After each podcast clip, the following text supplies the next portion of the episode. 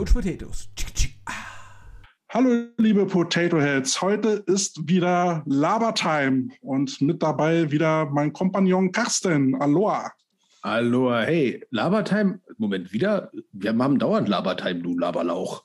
Naja, aber wir haben ja den Talk, also, ne? Ach so. Laber, Laber. Ach so, qualifiziertes Gelaber. Ja, aber nicht von uns. Oh, Moment.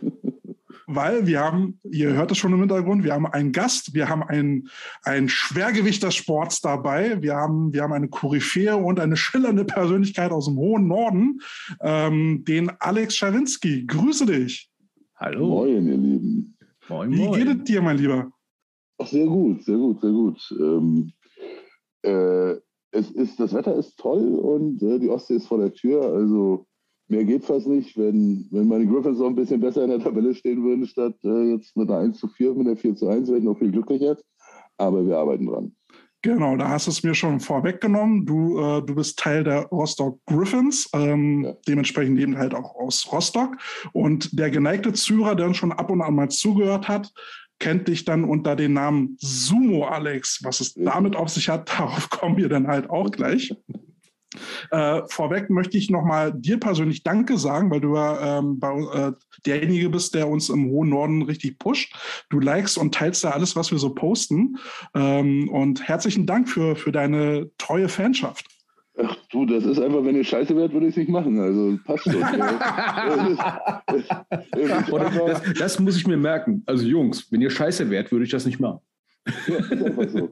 Äh, ihr, es ist ja so, wenn du, ähm, äh, ich habe ja auch zehn Jahre Football gespielt insgesamt, und ähm, wenn du dann, es gibt halt Sachen, die sind überall, die sind in jedem Team, glaube ich, irgendwie gleich. Und das ist ein gewisses Wording, das sind so gewisse Emotionen, die man dann hat. Und, und ihr bringt das einfach top rüber. Und das ist für mich so als Veteran, ist das schön.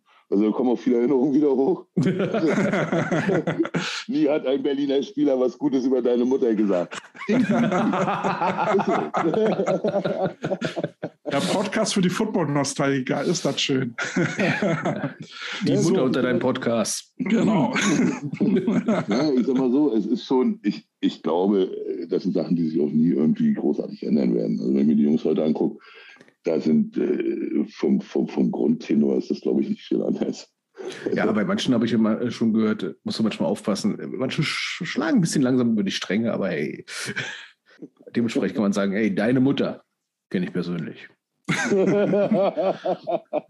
Ja, es, es war halt damals ein bisschen rustikaler. Ne? Also ich, ich fand auch so, so die Tonart einfach halt auch war schon ein bisschen eine andere. Wenn du heute Trash Talk machst, dann musst du halt immer schon mit einem Auge auf den Schiedsrichter schielen. Dann äh, hat dann auch nochmal ganz schnell die Hand am, äh, an der Flagge. Und ähm, Ähm, ich wollte sagen, ich habe letztens einen Schiedsrichter gesehen, der hat einen Spieler angeguckt, ob der jetzt was sagt. So Ja, der Pfeife im ja, Mund. ja, Sagst du jetzt was? Sag was! Sag was! Hat er nicht. dagegen, nicht dagegen nicht der Daumen an die Kehle, sondern einfach sollte was gesagt werden und dann. Sagt das einfach nicht. War so Schiedsrichter Interruptus, ne? Das war schön anzusehen. Und, und das ist doch Ich irgendwie schade. Ne? Also so, so zu, zumindest verbal darf man sich doch mal auf die Mütze hauen. Also ich glaube, das ist ja einfach eine Sache, wie professionell man damit umgeht. Lässt man sich davon catchen oder nicht? Richtig. Und äh, ich habe das mein, ich habe das, also als ich die Line Captain war ähm, hier in Rostock, da habe ich den immer gesagt, ja, was, was glaubt ihr, warum der das macht? Der hasst euch doch nicht. Der will euch einfach nur dahin bringen, dass ihr irgendeinen Scheiß macht. Richtig, dass ihr euch nicht mehr konzentriert.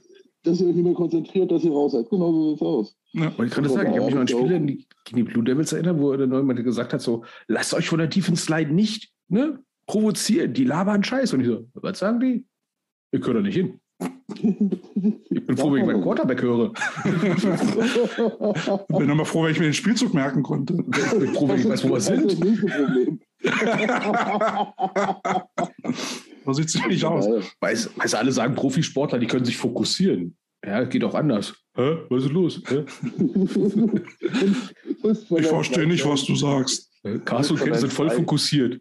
Du musst von den Äh, zwei Line-Erzählen einfach eine abschalten, dann geht das. genau, die noch übrig geblieben sind. also, genau. Ich will sie dann vielleicht einsam, aber der Spielzug kommt.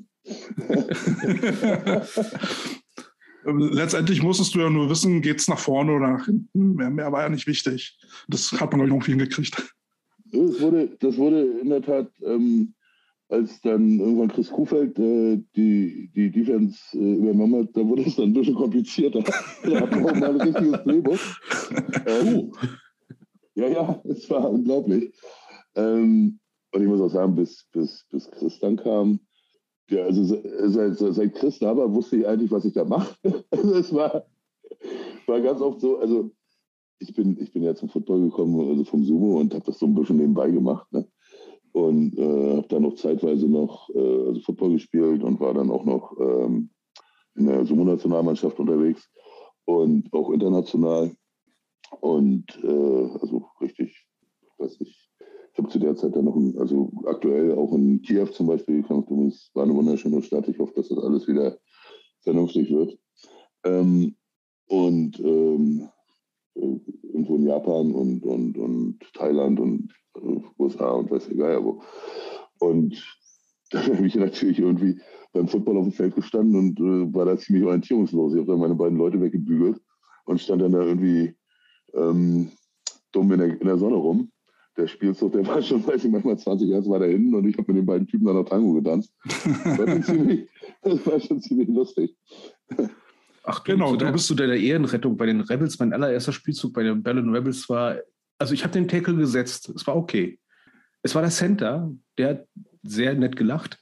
Der konnte nicht mehr. Gut, äh, die haben gesagt, tackle den mit dem Ball. Der hat als erst den Ball gehabt, klare Aufgabe. Aber gegen so einen D-Line habe ich auch mal gespielt. Der hat mir, der hat mir, glaube ich, äh, äh, gefühlt minutenlang den Kopf weich geprügelt mit seinem Schädel und ich habe dann gesagt, ey, kannst aufhören? Er so, äh, wieso? Wir haben Touchdown gemacht. kannst aufhören. Das kann schon ja, das ist auch Erfolg. so, lieber Alex, du hast es schon, du hast es schon angedeutet. Ähm, du warst ähm, in deiner Jugend Judoka. Ja. Ne, du hast, du hast ähm, also ähm, Judo, äh, warst ein Judo-Kämpfer, Ringer, ich sag mal so Ringer, oder? Judo, Judoka, genau. Mhm. Genau, und ähm, da hast du ja auch so einige Wettkämpfe bestritten und warst auch relativ erfolgreich. Äh, erzähl ja, mal ein bisschen war, davon. Ich war Mitglied der DDR-Jugendnationalmannschaft Junioren, dann auch noch DDR-Spartakiadesieger, ähm, diverse Medaillen national und international. Also äh, und das Ganze beim ASK Vorwärts Frankfurt Oder, das muss man sich vorstellen, heute wie so ein Olympiastützpunkt, so ein mhm. olympisches Leistungszentrum. Und ähm, das war auf alle Fälle eine Zeit, also ohne die hätte es den Sport Alexander Schawinski danach nicht gegeben, weil ähm, das war schon ähm, sehr, sehr tough. Ja, wie war denn da so die Ausbildung eigentlich in der DDR so sportlich? Ich meine, wir erzählen mal so, ja, damals hier, ja, die Amis, bababab. Aber in der DDR, die Sportausbildung, wie kann man sich das so vorstellen? War das so pädagogisch höchst wertvoll oder war das. Also na, in, der Tat, aber, in der Tat, also es ist, es ist eine, ich habe eine sehr ambivalente Beziehung zu diesem, zu diesem Thema. Also das ist, das ist natürlich auch viel kaputt gemacht worden. Mhm. Aber auf der anderen Seite muss ich sagen, das war einfach zu dem Zeitpunkt in den, in den 80er Jahren war das State of the Art einfach, was da gemacht worden ist. Das war, wir hatten eine perfekte medizinische Betreuung, das meine ich jetzt so gänzlich unironisch. ähm. das Thema habe ich komplett vergessen. so. Und ähm, wir hatten wirklich einige sehr, sehr gute Trainer dabei.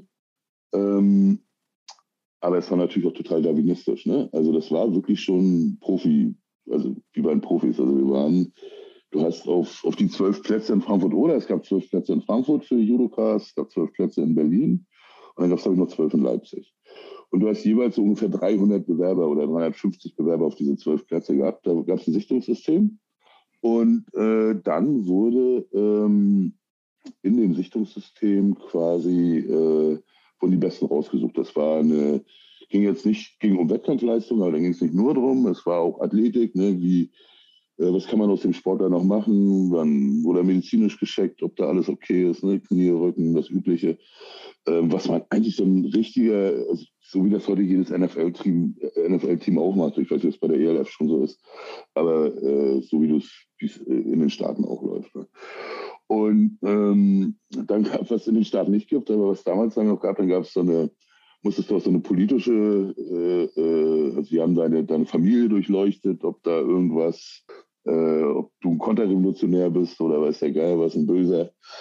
Und ähm, da sind auch einige noch rausgeflogen, das muss man so klipp und klar sagen, weil die hatten natürlich Angst, dass dann da irgendeiner bei ist, der beim ersten äh, Ritt ins kapitalistische Ausland dann gleich die Biege macht. Ne? Mhm. Und ähm, ja, und dann bist du, wenn du das Glück hattest, da aufgenommen zu werden, mit 13 ins Internat gekommen. Und in meinem Fall war das äh, ein, äh, ein Internat der, des Armeesportclubs. Also kann man sich auch vorstellen, wie das dann ablief. Das war auch keine Kuschelpädagogik. Ja, wollte ich gerade sagen. Ich habe, äh, bevor ich mit Football angefangen habe, ähm, hatte ich in Ostberlin ähm, ein Jahr lang, ich glaube, Kyoksul oder irgendwie so etwas ähnliches, diese nordkoreanische Kampfsportart gelernt. Ja. Weil da jemand war, der einfach gesagt hat, ja, Kampfsport, wer will mal mitmachen und sowas. Äh, Im Rahmen einer Jugendfeier, die ich machen durfte, habe ich dann mal mitgemacht. Der hat einen anderen Ton. Ne? Als ich später bei der Bundeswehr war, habe ich mir gedacht, ach, das kommt mir bekannt vor. Ist ja nett hier. es, ist, es, ist am Ende, es, ist am Ende, es ist am Ende ein Armeesportclub gewesen. Das heißt, morgens um 6 Uhr Sirene wecken. Und, ja, kein Scheiß. Also war wirklich auf dem Gang, das waren so drei Bettzimmer oder fünf Bettzimmer. Und dann hast du eine Sirene auf dem Flur gehabt und morgens um 6 Uhr ging der Scheiß los. Ne? Und ähm, hast du eine Stunde Zeit gehabt, um dich frisch zu machen, duschen, Frühstück und um 7 Uhr ging entweder Training los oder 7.15 Uhr, entweder Training oder Schule, je nachdem, was äh, auf Wie alt warst du da? 13. also schon mal gut auf den Wehrdienst vorbereitet. Ja, du, ich hatte nach den äh, vier, fünf Jahren dort auch keinen Bock mehr auf, auf Armee oder so ein Scheiß. Danach war ich ehrlich. also kein, also was? Kein, kein, kein Hate gegen die Soldaten oder ist der geil was. Ich, die haben meinen tiefsten Respekt, die Jungs, aber ich hatte einfach keinen Bock mehr, mehr als gereicht. Was auch völlig legitim ist. Ich habe äh, nach meinen zehn Monaten Wehrdienst auch gesagt, sorry Jungs, kein Bock drauf, das ist nichts für mich. Man muss sich vorstellen, mit 13 Jahren Ne, um 6 Uhr weg mit einer Sirene. Ich glaube, würde man das heutzutage im Trainingslager machen, äh, wenn man das fünf Tage hintereinander macht, dann steigt die Wahrscheinlichkeit mit jedem Tag, dass ein Elternteil am Bus vor der Tür steht und sagt, was soll das? Ja gut, aber so war das halt in der DDR. Ne? Also diese, also diese Jugendorganisation, die man da hatte, das, das war ja schon quasi Vorbereitung auf den Militärdienst. Ne? Also ja, das ganze FDJ-Gedöns und sowas. Das war schon ja, erstens, äh, das war zum Beispiel beim SC Leipzig wahrscheinlich auch nicht viel anders, aber sicherlich nicht so. Das war ja am Ende eine Kaserne, in der wir da gelebt haben. Mhm. Da gab es eine UVD, da gab es äh, einen Soldat vom Dienst, weiß der Geil was, den ganzen Kladderadatsch. Und ähm, das hat sich schon so durchgezogen da. Ne? Das war, aber auf der anderen Seite muss ich auch sagen, hervorragende Trainingsbedingungen. Ne? Das war, äh, war mal Fakt. Also ähm, Ausstattung, alles von oben medizinische Betreuung, sagt, sagte ich schon, also auch wenn du verletzt warst oder so, die haben sich gekümmert, bis zu dem Zeitpunkt, wo du dann vielleicht raus warst, weil du so verletzt warst, dass du nicht mehr weitermachen konntest. Das war mhm. das nächste.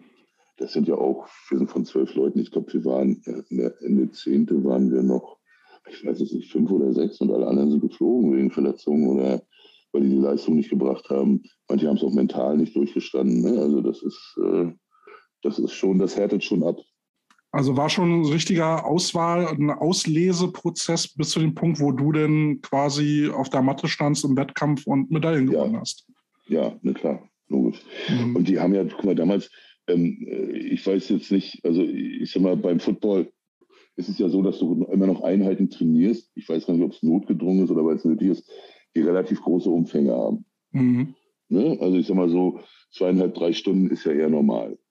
Aber eigentlich ist es ja so vom, vom physischen und vom psychischen sind kurze Einheiten, kurze intensive Einheiten ja eigentlich das Bessere. Ja. Ne?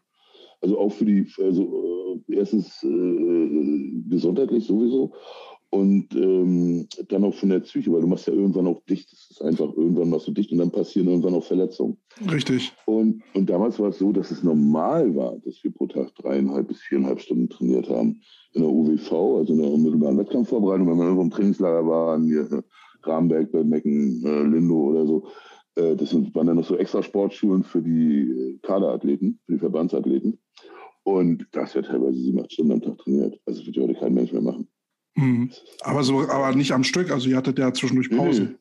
90 Minuten Einheiten normalerweise. Mhm. Ja. Und die waren dann unterteilt in Kraft, äh, Ausdauer, je nachdem technische Einheiten auch klar. Äh, und dann Höchstbelastungseinheiten, wo du dann eigentlich nur gekämpft hast. Ne? Und das war schon, das war schon, ja. Da muss man auch geistig, geistig ganz schön abgehärtet sein für sowas, ne? um sowas überhaupt durchzuhalten. Naja, du machst irgendwann zu dann, ne? Mhm. Das ist einfach so. Ich stelle mir das vor, irgendwann bist du so ein Automat, ne? So einfach nur ja. so ein Befehlsempfänger, der dann sagt, okay, jetzt ist Training, du springst da hoch und sagst einfach nur jawohl. Das ist, das ist auch, das ist auch was, was ich dann in meinen, in meinen Jahren dann äh, nachher, als ich auch dann noch ein bisschen MME gemacht habe und so, äh, gelernt habe, dass eigentlich diese, diese kurzen, intensiven Einheiten ähm, mental viel besser sind, weil du bist viel besser, du bist viel aufmerksamer, du bist die ganze Zeit äh, auf dem Punkt. Ne? Das ist bei diesen langen Einheiten irgendwann nicht mehr möglich. Mhm. Das dann, es geht einfach auch, irgendwann geht auch die Verletzungsgefahr radikal nach oben. Ja. Das, Problem, das Problem ist, damals zu DDR-Zeiten war es halt so, die hatten wir noch Leute, die das machen wollten. Ne, das war die einzige Chance, sich so ein bisschen aus der Masse rauszuheben, mal ins Ausland zu kommen, zu reisen, auch gut Geld zu verdienen, abgesichert zu sein mit einer Sache, ähm, die einem auch noch Spaß macht. Ne? Ja, wenn man bei dem Punkt noch von Spaß reden kann. Ne? Ja, aber das ist ja so die Sache, das, das habe ich ja auch in der äh, Trainerausbildung gemerkt und auch früher schon bei der Bundeswehr. Ich nenne es immer so Befehlstaub. Ähm, ich kenne es auch Kommandotaub bei Hunden. Ne? Wenn du zu oft ein Kommando sagst, du hörst, das ist irgendwann ein Hintergrundgeräusch. Ne? Und das ist halt der, der Punkt, wo du merkst als Trainer, scheiße, ja, ich, genau. bin, ich bin nur noch ein Geräusch. Ja, genau. Hast du es überreizt. Äh. Ja. Wie, wie bist du denn vom, vom Judoka, vom Leistungsjudoka zum Sumo gekommen? Hast du nur das zugenommen? Ach, das auch. Also, äh, ich hatte aber mit 17 auch schon, ähm, also in der 10. Klasse hatte ich so knapp 100, ähm, war aber auch war, also ziemlich fit. Also ich bin das Seil irgendwie in viereinhalb Sekunden gehangelt und 1500 Meter in so fünf Minuten und so und äh, ähm, bin die 10 Kilometer auch so mit einer guten 45, 46er Zeit gelaufen. Also das war für den Dicken schon ganz okay. Ja, ähm, ich nehme da ein Auto. Das, ja, du, heute ist das auch nicht mehr drin. Ich brauche ich brauch auch bionische Kniegelenke so mittlerweile, weißt ähm, ähm, Aber ähm, ich habe dann äh, 86, 87 hatte ich dann richtig Stress, gab einen Trainerwechsel, bin mit dem klargekommen und habe dann so gesagt, das kann mich alle am Arsch lecken. Habe aufgehört. Und dann habe ich nach der Wende wieder mit Judo angefangen und habe dann auch, weiß nicht, so vier, fünf Mal trainiert und bin dann Landesmeister geworden, hier gleich wieder in, in MacPom. Und ähm, dann kam Jörg Brunner an, der berühmt-berüchtigte von den Oh Gott. ja, der, der Name sagt uns auch noch was. Ja, ja der, der hat mich, glaube ich, vor 25 Jahren mal so verprügelt. Das war. Was, was, hat, was hat unser Running Back Matze Geile gesagt? Carsten, ich habe dich noch nie so fliegen sehen. Und ich im Vorbeifliegen, stimmt! Ja, vor, allen, vor allen Dingen, da musste gar nicht viel machen. Der stand da halt rum und entweder musstest du außen an ihm vorbei oder na, mittendurch ging nicht. Und wenn du an ihm vorbei wolltest, dann kam nur eine Pranke raus, die ich gegriffen hat und zack, lagst du auf dem Boden. Wollte ich gerade sagen, ich kann mich nur an Bratpfanne links und rechts erinnern, das war's. Brummi, Brummi war so ein Mutant oder ist so ein Mutant, ist auch, äh, wir sind immer noch gut befreundet und ähm, ist äh, immer noch ein sensationeller Mensch und ähm, hat mich dann der hat mich dann zum Sumo geholt. Ähm, und da bin ich dann auch kleben geblieben, weil ich eigentlich, weil ich dann relativ schnell gemerkt habe, dass die Art zu kämpfen, also die schnelle Entscheidung, schneller Antritt, mhm. hart reingehen, dass das so Sachen sind. Beim, beim Judo war es taktischer, also, also da hast du schon einen Gameplan gehabt, aber beim Sumo war es dann wirklich so, dass ich mich da relativ schnell wiedergefunden habe. Ne? Also ich, ähm, wenn ich Defense Liner trainiert habe, so habe ich auch versucht, ein paar Sachen aus dem Zoom rauszunehmen, auch Punch und den ersten Step, das ist alles. Ja, da wollen wir noch dazu kommen. Ja, so schnell kommen wir noch, ne? Weil, Nicht so schnell. Das hat mich so gefuchst damals, dass er mich so verprügelt hat. Aber ich muss ja auch sagen, Brümmi, Brümmi ist wirklich äh, ein absoluter Mutant gewesen von seiner Körperkraft. Der war als Judoka schon wirklich so. Also der war mit dem hat in Japan keiner mehr am Boden kämpfen wollen, weil der die alle so durch den Wolf gedreht hat, durch seine Kraft. Äh, war technisch nie der Beste, aber so, der hat so eine, Körper, so eine unglaubliche Körperkraft gehabt, dieser Mann. Ähm, und das hat ihm beim Sumo auch wahnsinnig viel geholfen. Also immer diese Körperspannung, dieses Halten, diese, diese Kraft im Chor, ne? Also wo, die du eigentlich als Liner aufbrauchst, ne? Also wo du äh, das war bei dem immer unglaublich. Für die Leute, die Sumo-Ring mal so ein bisschen kennenlernen wollen, erzähl doch mal ein bisschen was äh, für Sumo für Dummies. Wie, wie sind die Grundregeln? Worum geht es worum beim Sumo? Also es ist äh, relativ easy. Du, ähm, du hast einen Ring, der hat einen Durchmesser von 5,50 Meter Und ähm, derjenige, der als erster den Ring verlässt oder mit einem anderen Körperteil, als der Fuß oder den Boden berührt, hat verloren. Mhm. Es gibt verschiedene Techniken, wie man das machen kann. Es gibt Schlagtechniken, also, aber nur mit der offenen Hand, also ähnlich wie beim Football. Ja. Du, schlägst, du schlägst mit der offenen Hand. Ähm, du kannst schieben, gibt Schiebetechniken, Hebetechniken, gibt auch Würfe. Und das kannst du halt alles kombinieren. Und von daher ist das eigentlich, nee, nicht nur eigentlich, ist es wirklich nicht weit weg von dem, was äh, ein Liner macht. Mhm. Ja, Habe ich gemerkt. Ja. Und du lernst, und in Japan lernst du wirklich eins. Du lernst äh, in diesem Dojo, das ist ein Lehm-Dojo, festgestampfter Lehm und auf diesem Lehm ist äh, Sand. Mhm. So ganz fein, ganz feiner Sand. Und wenn du auf dem Ding stehen kannst, dann ist alles, was dir beim Football passiert, also da hast du Schuhe, Stollenschuhe, du hast einen Rasen. Das ist purer Luxus. Das ist wie Allrad.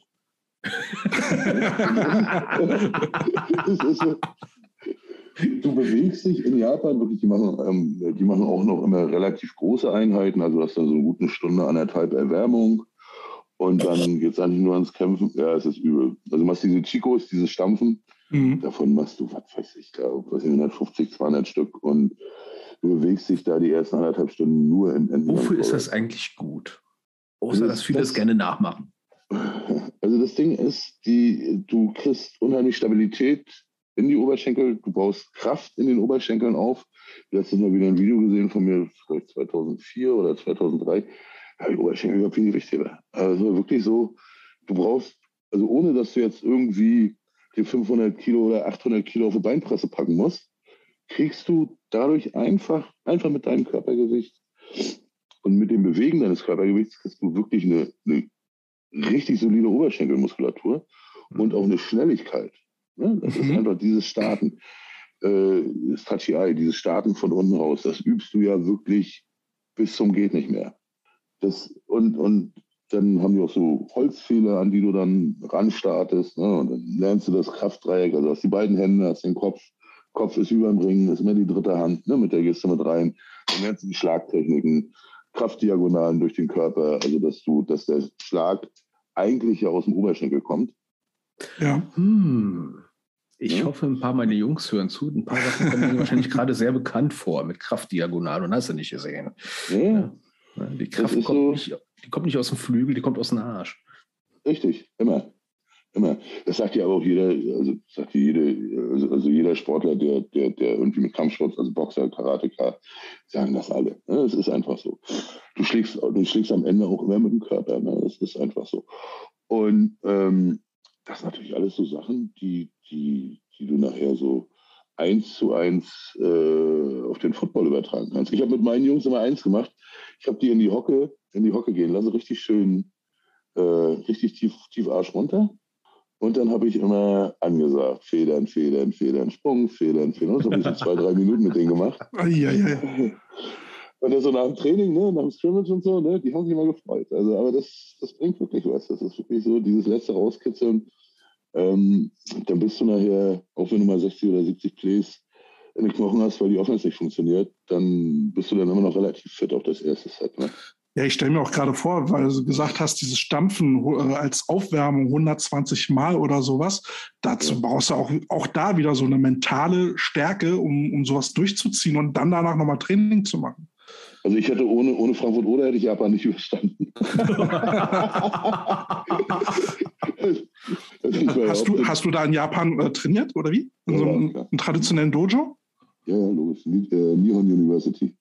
Das ist das oh. beste Semi-Pro-Team in, in, also Japan. Wir haben ja so ein ähnliches System wie in den Staaten. Mhm. Also du hast, ähm, du, du, das geht über, über Highschool, äh, Colleges und dann an die, die Besten gehen dann an die Universitäten, kriegen da eine entsprechende äh, kostenlose ähm, Ausbildung. Und manche werden dann Profis und manche nicht. Das ist eigentlich gar nicht so, eigentlich gar nicht so wichtig. Ähm, die haben dann, äh, äh, also so eine, so eine kostenlose Uni-Ausbildung in Japan ist auch wahnsinnig viel Kohle einfach wert. Ne? Ja. Und das ist für ja. die dann, für manche ist dann Schluss, manche gehen dann auch, wenn, es gibt auch welche, die werden direkt Profis, die fangen dann irgendwie in der, in der sechsten Liga an, da verdienst du aber, ist noch kein Salary, da kriegst du irgendwie von deinem Dojo Kohle, ist alles nichts Dickes. Ähm, aber wenn du dann nachher so ab ähm, Jurio, so ab zweite Liga, da bist du dann schon, verdienst du dann schon Euro 50 Ja, es sind teilweise auch Sponsorverträge und so. Und es gibt also auch äh, durchaus Sumo-Ringer, die im Jahr ähm, so zwei Millionen, drei Millionen Dollar verdienen.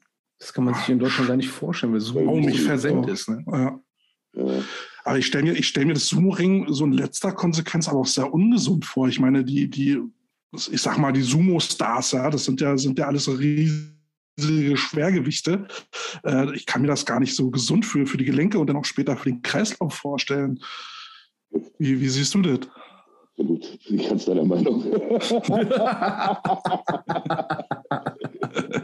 Äh, ich habe dann, ich hatte ähm, in dem Jahr, wo ich Weltmeister wurde, hatte ich 204 Kilo. Ai, ai, ai. Und, und dann das Jahr danach bei der Silbermedaille World Games und, und, und, und WM 220. Mhm. Da frage ich gar nicht nach der Körpergröße. Das ist einfach, ich bin 1,84, also nicht besonders groß. also selbst bei drei Meter finde ich 200 Kilo schon kolossartig. Ne? Ich habe dann, ich hab dann ähm, aber auch gemerkt, dass das so der falsche Weg ist und habe dann angefangen, das ähm, also runter zu trainieren, so auf das Gewicht, wo ich jetzt ungefähr bin, so bei 145. Und ähm, aber da kam dann auch eine gewisse Umstellung der Technik, ne, die man dann äh, beim Kämpfen ähm, anwenden musste. Ne? Also du konntest ja nicht mehr Yorikiri, das Ausschieben, das, was ich sonst mal gemacht habe, das dann natürlich nicht mehr so gut funktioniert. Äh, du musstest dann wirklich mehr werfen und mehr Schlagtechniken und so weiter. Das hat auch noch mal ein bisschen gedauert. Weil, ähm, ich sag mal so, so in den Top 20 in der Welt, da ist natürlich die Luft auch dünner, ne? Also das muss man auch so klipp und klar sagen. Mhm. Ja, wollte ich gerade Oh. sagen, also bei 60 Kilo Unterschied, da musst du schon viel mit Technik machen, um das auszugleichen, ne? weil es ist halt Gewicht denn da. Ne? Ja, aber du, äh, dafür sind ja auch die Camps in Japan gewesen. Ich habe da auch Mhm. unglaublich viel mitgenommen. Wenn du mit, mit wirklich guten Leuten äh, gekämpft und trainiert hast, also das war, das hat schon immer, das hat wahnsinnig viel gebracht. Es war auch knüppelhart, so wenn du da so drei, vier Wochen warst. Das war, äh, ich mich dann zu Hause wieder auf die Kohlroulade gefreut, ne? ähm, Uh, ich wohne in Düsseldorf, mir musst du von japanischem Essen nichts erzählen. Ja, das, das denke ich mir. Also ich finde, ich feiere japanisches Essen immer noch, bin da immer noch äh, äh, ein Riesenfan von, aber in entsprechenden Dosen. Ne? Ja, wollte ich gerade Ähm, sagen, außer diese Natto-Bohnen, diese, diese vergorenen Sojabohnen, damit kannst du mich jagen. Nee, ach du, ich, Ich habe zuerst gedacht, das wären so, so, muss man sich mal vorstellen, du, du kriegst so ein, so ein Schälchen mit so Sojabohnen und du denkst so, uh, Käsesoße. Oh. Nein, das sind die vergorenen Enzyme. ja, ja, ja, ja. Das erste japanische Essen, wo ich gedacht habe, ich brauche Kohletabletten. Kiloweise. Irgendwie stehen die so auf vergorenes Zeug, ne? So tausendjährige Eier und Nee, das, sind die, das sind die Chinesen, ne? Aber in, gut, aber Japan, in Japan kannst du eigentlich alles so, die meisten Sachen doch schon ohne Probleme essen, also ohne dass du da irgendwie Angst haben musst, dass das vorher gebellt oder miaut hat. ja, also Ja, das sozusagen ist japanisches Essen ist ja so von den Feinheiten liebt es ja sehr, ne? Und Total. dann kam diese Natto-Bohnen. Gesagt, okay, das ist komplett falsche Richtung gerade. Ne? Ansonsten Umami, die ganzen Geschmacksrichtungen so. Hm, ich glaube, da war ja eine Sojasprosse vor 50 Jahren an diesen Fische oder sowas, ja. So feine Nuancen sind da, die kriegst du als Europäer gar nicht hin. Und dann kommt da diese Natto-Bohnen. Also nächstes Mal mache ich damit einen Abfluss frei oder so. Ich, boah. ich glaube, ich bleibe bei meiner Currywurst. Aber eins habe ich, aber eins habe ich gelernt, ne, was Japaner in Deutschland wirklich eklig finden. Kuhmilch. Sülze. Das findet auch ein Deutscher eklig. Also mit, mit, mit vergorener Milch und Milchprodukten haben wir auch ein Problem. Also mit dem. Geruch, den man dann hat. Also das ist, Mhm. aber im Großen und Ganzen war das also auch so mit den japanischen Sportlern und so, das war eigentlich ein relativ cooles Verhältnis. Also es war schon okay. Also kann man, es sind nur keine dicken Freundschaften entstanden, weil man war ja auch immer irgendwie in Konkurrenz und so. Aber äh, ja, die haben schon in die Welt gepasst. War, wir haben noch einige lustige Begebenheiten, Begebenheiten aber die möchte ich nicht erzählen. Ja, aber du bist Tatsache, bist du äh, äh, Weltmeister geworden im, im Ja. Sumo-Ring. Also wir sprechen hier mit einem Weltmeister. Dem ist so, ja. Wann, wann war das? 2000 in Sao Paulo. Sao Paulo. Das, das muss man sich auch auf die Zunge kommt's ja zeigen. um, ey. ja, so, so Sumo-Weltmeisterschaft in Brasilien, auch nicht schlecht. Ja, in Sao Paulo ist, äh, lebt äh, in Brasilien insgesamt lebt mit die größte japanische Gruppe außerhalb Japans. Also in Sao Paulo hat, glaube ich, leben über eine Million Japaner. Hm. Und die man, in. Düsseldorf wohnen viele mit 20.000. Und dann kommt Sao Paulo und dann denkst du, weißt du, wie viele mal? Eine Million? Ja, so. ja und, die, und, und die Brasilianer sind ja so in allen Sachen, was so Kampfsport und weiß der Geil was ist, sind die ja sowieso, sie sind ja komplett verrückt, ne? also mit ihrem BGG und weiß der Geil, die sind ja, und das ist natürlich da, das passt schon. Ne? Mhm. Ja, äh, es gibt ja in Japan diesen, diesen Titel dieses ähm, Sumo-Meisters. Wie, wie, wie, nennt der sich? Also Yokozuna. Yokozuna. Yokozuna. Und da sind ja auch Hawaiianer schon Yokozuna geworden. Ja, ja, ne? Ja. Akebono Taro, Musashimaru. Ja, was du sagst, was du sagst. Ja, ja. Die haben ja beide kennengelernt. Ja. Äh, Akebono mal in Tokio und ähm, Musashimaru mal in Los Angeles. Mhm. Und äh, mit Musashi, der ist auch ein sehr, sehr lustiger, sieht aus wie so ein Monchishi. ähm, hat, Darf man ihm das auch sagen? Der ist, die Hawaiianer, es ist ein, ein absolut lieb, eine Seele von Mensch. Also wirklich, der war äh, super nice. Also wir haben uns auch ein bisschen unterhalten und äh, ich habe mir auch noch so ein paar Advices von ihm geben lassen und so. Und es ist, ist schon ein äh, sensationeller Mensch. Also kann man nicht anders sagen. Ja, Hawaii ist ja auch gar nicht so weit weg von Japan. Ne? Also selbst, also nee, nee, auf Hawaii leben ja auch viele Japaner, äh, japanischstämmige ja. und äh, sind da nur ein paar Flugstunden bis dahin. Du, die, die, die Maoris sind auch, also egal ob die von Hawaii oder Neuseeland oder Tonga, das sind immer, das sind schon, die musst du auch erstmal weghauen. Ne? Das ist gar nicht so einfach. Also, ja, die haben so dieses Kriegergehen in sich. Ne? Das, ja. ist, äh, wird irgendwie noch weiter vererbt ich, die gehen in ihren Kampf wie in so eine mythische, mythische Gotenschlacht, weißt du? ja, und dann siehst du das, so ein Paddel. Vorsicht, mit dem Paddel schlagen sie dich tot, bitte was? Ja, Vorsicht vor dem Paddel. Ja. Die, die, Neuseeländer haben vor, vor ihren Kämpfen immer diesen, diesen Hacker gemacht. Das mhm. war beeindruckend. Also, ja. das ist schon. Da kriege ich auch mal Gänsepelle, wenn ich das sehe. Also es war wirklich so, dieses so, gerade äh, so mit den Leuten, mit denen ich dann so regelmäßig auf Weltmeisterschaften und so getroffen habe das war schon ein sehr professionelles Verhältnis. Also du hast da vor dem Wettkampf, klar, hast du nicht unbedingt geredet. Ähm, aber ähm, danach hast du auch mal ein Bier zusammen getrunken und gequatscht einfach, weil das war einfach so schon, also das gemerkt, das ist nichts Persönliches. Ne? Also auf der Matte, da hat jeder, der hätte notfalls in die Eier gibt, Entschuldigung. was ist denn das für eine Technik? ähm, und ähm, haben sie aber am Ende, äh, äh, am Ende hast du danach zusammengesessen und Bier getrunken. Also das war äh, ziemlich cool. Also gerade auch die Amis, die sind, die waren schon auch hatten auch wirklich sehr, sehr gute Leute aus, aus äh, wie gesagt, von Hawaii und äh, eigentlich aus dem ganzen Land. Und ich habe mal gegen einen von denen ähm, beim World Cup-Finale um Platz 3 gekämpft. Der kam dann vor dem Kampf noch an und gibt mir einen, äh, einen Fistbump. Wo ich einfach dachte, okay, das hätte ich jetzt nicht vielleicht gemacht, aber ich habe natürlich auch nicht das verweigert oder wie auch immer. Mhm. Ne? Das ist eigentlich mit dem auch gut klargekommen, ne, Kelly. Aber das finde ich äh, gerade so toll am Sport, also auch gerade so im Leistungssport. Man kann sich ja auf dem Feld auf die Mütze geben, ne? einen sportlich ja. fairen Rahmen, aber voll auf die Mütze, man schenkt sich nichts. Und danach ja. ist man wieder Buddy, ne? Sport verbindet. Ja. Finde ich klasse. Also, ich mal, ja, es ist ja wirklich so, also du, du, gerade wenn du weißt, was du an Entbehrungen und, und Training und allen möglichen persönlichen Zurückstellungen auf dich nehmen musstest, um dahin zu kommen, wo du bist. Dann kannst du ja davon ausgehen, dass dein Gegenüber das mindestens genauso hatte wie du. Ja. So, und das, wenn du dann keinen Respekt hast, dann bist du auch kein Sportler, dann bist du einfach ein Arsch. Das ist einfach so. Ja, und Ärsche haben wir schon genug. Wollte ich gerade sagen, ja, genau wie, wie ist denn dein Empfinden so die, der japanische Sportethos? Ne? Ich fabuliere jetzt mal, ne? Ja. Samurai, bla bla bla, hast du nicht gesehen. Diese, diese, diese Respektschiene, die sie haben, ne? Ist das mhm. äh, diese japanischen Sportarten anders als beispielsweise im Football? Oder jetzt mal blöd gesagt, mein Lieblingsbeispiel, ja, also Fußball? Find, was? Wie? Kenne ich nicht. Ja. Ähm, äh, Eine Mutter. also, die haben von der Tradition her schon. Aber äh, da hat sich natürlich in den letzten Jahren auch wahnsinnig viel verändert.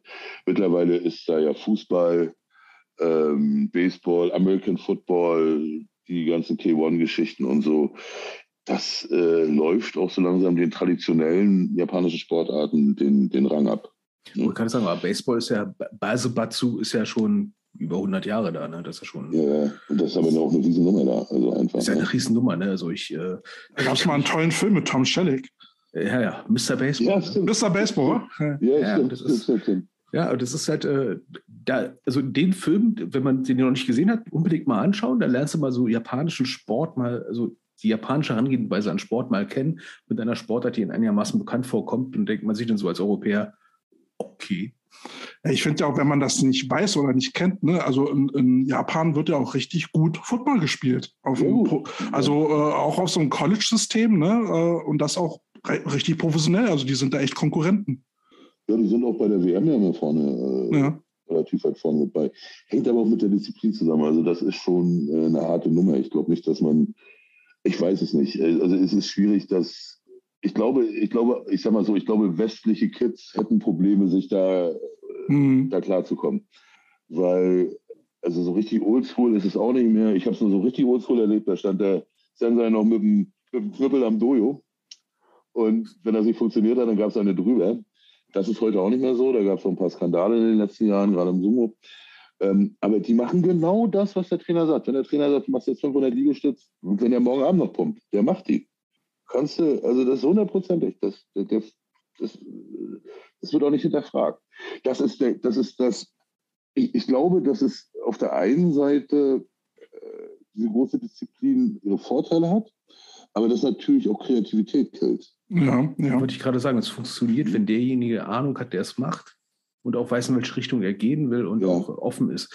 Aber wenn es jetzt so ein, sag ich mal, relativ, sag ich mal, konservativer Mensch ist, der nie was ändern will und seit 30 Jahren das so macht, wie du sagst, ne, kann auch. Ja, es unterdrückt dann halt das Individuum, ne? Und Fortschritt ist dann, ist dann schwer möglich. Ja, und aus, ja. ostasiatischen Gesellschaften sind ja davon geprägt. Und du hast ja so deine zwei Gesichter, dein privates und dein öffentliches mhm. Gesicht. Und das öffentliche Gesicht soll möglichst gleich sein mit allen anderen. Und da kommt mhm. dann halt diese Riesendisziplin her, die stärker als auch Nachteil sein kann. Mhm. Also es ist schon, äh, ich glaube, es hilft einem, äh, so ein paar Sachen helfen einem gerade in, in Drucksituationen. Also mhm. wenn du jetzt ähm, WM-Finale kämpfst oder was weiß ich, oder hier um Playoff hast und so weiter und so fort. Das hilft einem dann schon so ein bisschen ähm, mit der Sache vernünftig umzugehen und auch mit dem Stress umzugehen, indem man das einfach nicht so an sich ranlässt und ähm, auch diese Gleichmut dann zumindest nach außen, nach außen hinzutragen. Weil ich glaube, am Ende einen vernünftigen, einen vernünftigen Job machst du beim Football oder beim Kampfsport auch nur, wenn du äh, wirklich äh, auch klug vorgehst. Ne? Mhm. Und nicht KLUK, sondern KLUK. ja, also wir haben ja, wir haben ja auch schon mal so ansatzweise so ein bisschen bei uns hier drüber gesprochen, dass wir so feststellen, dass sich bei uns äh, auch, auch im Football äh, so, ein, so ein gewisser Narzissmus breit macht. Ne? So dieses Individuum steht an erster Stelle, wo, wo wir doch im Football eigentlich ein Teamsport sind, der wirklich auf von dem Teamgedanken leben muss. Und jetzt bist du eigentlich eher immer dabei, so diesen einzelnen Charakter zu hätscheln und zu pampern und seinen Narzissmus zu pflegen. Äh, äh, Habe ich manchmal jedenfalls so ansatzweise das Gefühl, anstatt jetzt irgendwie dich mit dem Team beschäftigst. Ne, dann hat der eine Wehwehchen, um das musst du dich kümmern. Dann hat der andere wieder irgendwas, was er, äh, was er loswerden will. Und du bist da eigentlich immer irgendwie dabei, das Individuum zu hätscheln, als, als dich um das Team zu kümmern. Siehst du so auch sowas oder denkst, Ja, ja, klar. Also ich, oder Kälte labert Blödsinn. Nee, nee, nee, nee, nee, nee, nee, ich bin da, ich bin da, ich bin da bei dir. Ich glaube, ich glaube, ein gewisser Narzissmus äh, tut gar nicht schlecht, wenn er nicht überhand nimmt, ähm, weil der auch, oder Ehrgeiz, einen, einen dazu treibt, Grenzen neu zu definieren und, und auch auszuloten. Und auch sich aus der Komfortzone rauszubewegen, ganz mhm. einfach, um erfolgreich zu sein. Wenn man sich gegenseitig bestärkt damit. Ne? Richtig. Aber ähm, wenn es ein guter Sportler ist und auch ein charakterlich guter Sportler, dann wird er irgendwann äh, natürlich auch schnallen und damit fliegen pure Narzissten dann raus, zumindest in Teamsportarten, äh, dass, dass äh, sein Team nur besser werden kann, wenn er andere mitzieht und, und andere mit nach oben zieht. Und ähm, wenn er das nicht kapiert, dann ist er im Teamsport zumindest falsch und dann wird er auch höchstwahrscheinlich im Kampfsport nichts werden, also auch im Einzelsport. Also du brauchst immer eine, eine, du brauchst immer Leute, die dich supporten, die dich unterstützen. Und äh, wenn du allein stehst, dann ist es auch völlig wurscht, ob der Typ neben dir, ob du nur neidisch bist auf seine Freundin oder sein Auto oder ist der Geier was. Wenn der Typ nicht äh, dein Bruder ist auf dem Feld, dann ähm, hast du da nichts zu suchen. Mhm. Da würde ich nochmal eine Anschlussfrage stellen, ähm, weil du warst ja als Judoka und als Sumo Ringer warst du ja mehr oder weniger Einzelsportler. Also du standest ja. zumindest äh, alleine im Ring und musstest ja. für dich selber klarkommen, für dich alleine verlieren oder alleine gewinnen. Mhm. Was hat dir mehr Spaß gemacht? Mehr für dich zu kämpfen oder halt im, im Football Teil des Teams zu sein? Also am Ende des Tages, also ich war so, als ich mit Football angefangen habe, war das so ein bisschen eine Sache, wo ich dachte, ja gut, hier. Ne? Mhm. Ähm, und es ist am Ende für mich eine der schönsten Erfahrungen meines Lebens geworden. Das ist auch jenseits von allen Titeln und was. Ich habe mich über den Gewinn der Regionalliga genauso gefreut wie über den Weltmeistertitel. Und ähm, über den Aufstieg, über den ersten Aufstieg damals in die GFL 2. Und ähm, habe auch wirklich alles auf dem Feld gelassen. Ne? Mhm. Ähm, obwohl ich eigentlich schon zu alt war. Und, äh, und habe da auch mindestens sechs Lebensjahre meiner Knie noch im letzten Jahr gelassen. Also äh, aber ähm, ich bereue keinen Moment. Und ähm, die Jungs haben, ich habe vielleicht ein paar von denen ein bisschen was beigebracht über ähm, professionelles Umgehen mit Situationen, professionelles Training und äh, auch das ist äh, auch Mindset versucht beizubiegen. Und die haben mir aber beigebracht, was Teamgeist heißt. Und das ist eine wunderschöne Erfahrung. Mhm. Ähm, ich habe da mal zwei Fragen. Ähm, einerseits relativ einfach Frage, ob du auch das so siehst wie ich. Mhm. Ähm, erstens, ich, ich hätte mich mal mit Trainern mal ein bisschen drüber gestritten, weil die immer gesagt haben: so, ja, okay, wir unterteilen das Team in Skill Position und Body Positions, also die schweren Jungs. Mhm. Und gesagt die schweren Jungs, die brauchen aber auch Skills. Ja. Hallo, die können doch nicht einfach nur schwer sein. Ich glaube, die brauchen noch mehr Skills als, als die ja, Leute, die ja, den Ball Also, siehst du auch so, ne? Dieses, man braucht halt Technik. Ne? Ohne Technik bist du nur fett. Ne? Wenn du Pech hast. Ne? Dann, bist du, dann sitzt du auch schnell auf dem Arsch. Dann sitzt du schnell auf dem Arsch. Ne? Da musst du 500 Kilo wiegen, damit du wenigstens eine eigene Umlaufbahn hast. Ne? Oh, und ohne die Liner wäre Football nur fangen. Ne? Ja, und, wenn, ja. und, wenn dann, und wenn dann dazu zu, zu, zu unfit, keine Ahnung, von Technik noch das Aggressionspotenzial einer Florida Seekuh kommt, dann ja. hast du da nichts zu suchen. Also ja, dann, dann sind wir wieder bei dem Gravitationsfeld. Ne? Hoffentlich hat er wenigstens das. Dann sind wir ne? noch bei der Gravitation. Aber wir dürfen das auch sagen, weil wir wiegen alle, glaube ich, ein ja, dreistellig, ja. so. ähm, aber natürlich, es ist so, du musst, also Technik, ich denke gerade als Liner Stance, Stance, Stance, Stance, das ist immer das, was ich, also tief gewinnt, ist einfach so. Du musst tief sein, du musst äh, du musst schnell sein, du musst schnell sein, also, also tief sein, schnell sein und dann natürlich so die Base, Rip Swim. Ne? Und auch hier, auch hier kommt da wieder so eine mentale Stärke dazu, die man braucht, um wirklich Spielzug für Spielzug für Spielzug auf die Fresse zu kriegen und auf die Fresse zu geben. Ne? Ja. Und genau da kommt meine Anschlussfrage. Ne? Also ah. die ich trainiere, die, die, kennen mein, die kennen meine Sichtweise, weil die wissen ja, was ich denen beibringe. Ja. Ähm, vorne an der Line spätestens da, ist da Football für dich Kampfsport? Ja. Danke. Definitiv. Ja, Tantechnik, all das und so weiter und so fort. Ich versuche denen immer zu sagen, wir dürfen die Jungs nicht aushebeln. Also zumindest nicht so, dass man sieht. Ja, genau. Ich bin ja, ich bin ja, ich bin ja auch äh, voll bei, bei Alex, wenn, wenn er sagt, äh, auch gerade in der O-Line ist das ja so ähnlich wie Sumo-Ring. Ne? Du hast deine Handschlagtechniken, du hast ja. deine, du hast deine Fußarbeit, die du brauchst. Ähm, ja. Und da gibt es ja Techniken für Run, gibt es für Pass. Das das sind halt, das ist schon so wie, wie Kampfsport auf jeden Fall. Du brauchst Kraft, du brauchst Geschicklichkeit und du musst wissen, welche Technik du in welcher Situation brauchst. Ja, ich glaube, es gibt nur zwei Kampfsportarten, die ich nie einladen würde zum Footballtraining. Äh, Capoeira, das ist ein bisschen komisch, ne? Und, und Thai-Boxen. Ich meine, das, das sind zu offensichtlich, ne? Aber alle anderen. Ja, das ist, aber, aber es ist so, und, und Gleichgewichtssinn würde ich noch. Also wirklich. Absolut. Ja. Aber das ist, das ist was, was du wirklich auch, das kannst du auch gut trainieren. Also, ähm, wo du im Punch sitzt, ne? Also wie du einen Punch sitzen ja. kannst. Ne? Ja, und auch wie du sowas wegatmest. Ne? Also ja, Frage, ja. Das ist einfach, ne, wie, wie, wie, wie, wie gehe ich mit Körperspannung um? Das ist ein Riesen, das ist, das ist ein Riesenproblem. Ich dann sage, Alter, du siehst aus wie 100.000 Euro und du kriegst einen Punch und dann ist die Luft raus und da bleiben noch 9,99 übrig. Das ist einfach, weißt du, das ist einfach eine Frage auch der Atemtechnik. Und das mhm. sind so Sachen, wo ich glaube, da liegen gerade, gerade so in den, in den, ähm, in den unteren Ligen, da liegt noch viel rum, einfach, ne? Wo man sagen würde, wenn, wenn, du vernünftig atmen kannst, wenn du eine vernünftige Atmung hast und äh, dann steckst du auch Sachen anders weg. Du steckst Schmerzen anders weg. Alles nicht so richtig. Ja. ja, kann mich ja das größte Problem Ich kann mich an Trainingseinheiten erinnern, da habe ich versucht, den Leuten beizubringen, okay, Schlag nach vorne, Punch nach vorne, ausatmen, laut und deutlich. Ja. Nach zehn Minuten habe ich ein nices gehört. Ja, aber wenigstens das. Wenigstens, Ach, wenigstens das, das, ne? Ich weiß nicht, ob es oben oder unten rauskam, ich weiß es noch nicht. Eins der größten Probleme, die, die, die wir dann in der unteren Ligen haben mit Linern, ist halt, die schlagen halt nicht zu. Also die setzen ihre Hand auf die Oberfläche, auf das Pad und da lassen sie die Hand.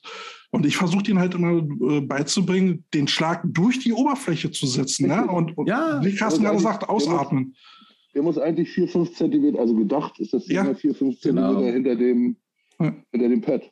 Genau. Ja, ich versuche mal den Leuten beizubringen, versuch deinen eigenen Daumen, wenn man sinnbildlich über deine Augen, über seine Augen zu führen, wenn du punchst, ne? Weil dann mhm. hast du ein mhm. tiefes Level, ne? Und der Punch ja. geht durch und er liegt Bis du die Daumen im Auge hast und ihn ausgestochen hast. Naja, ne?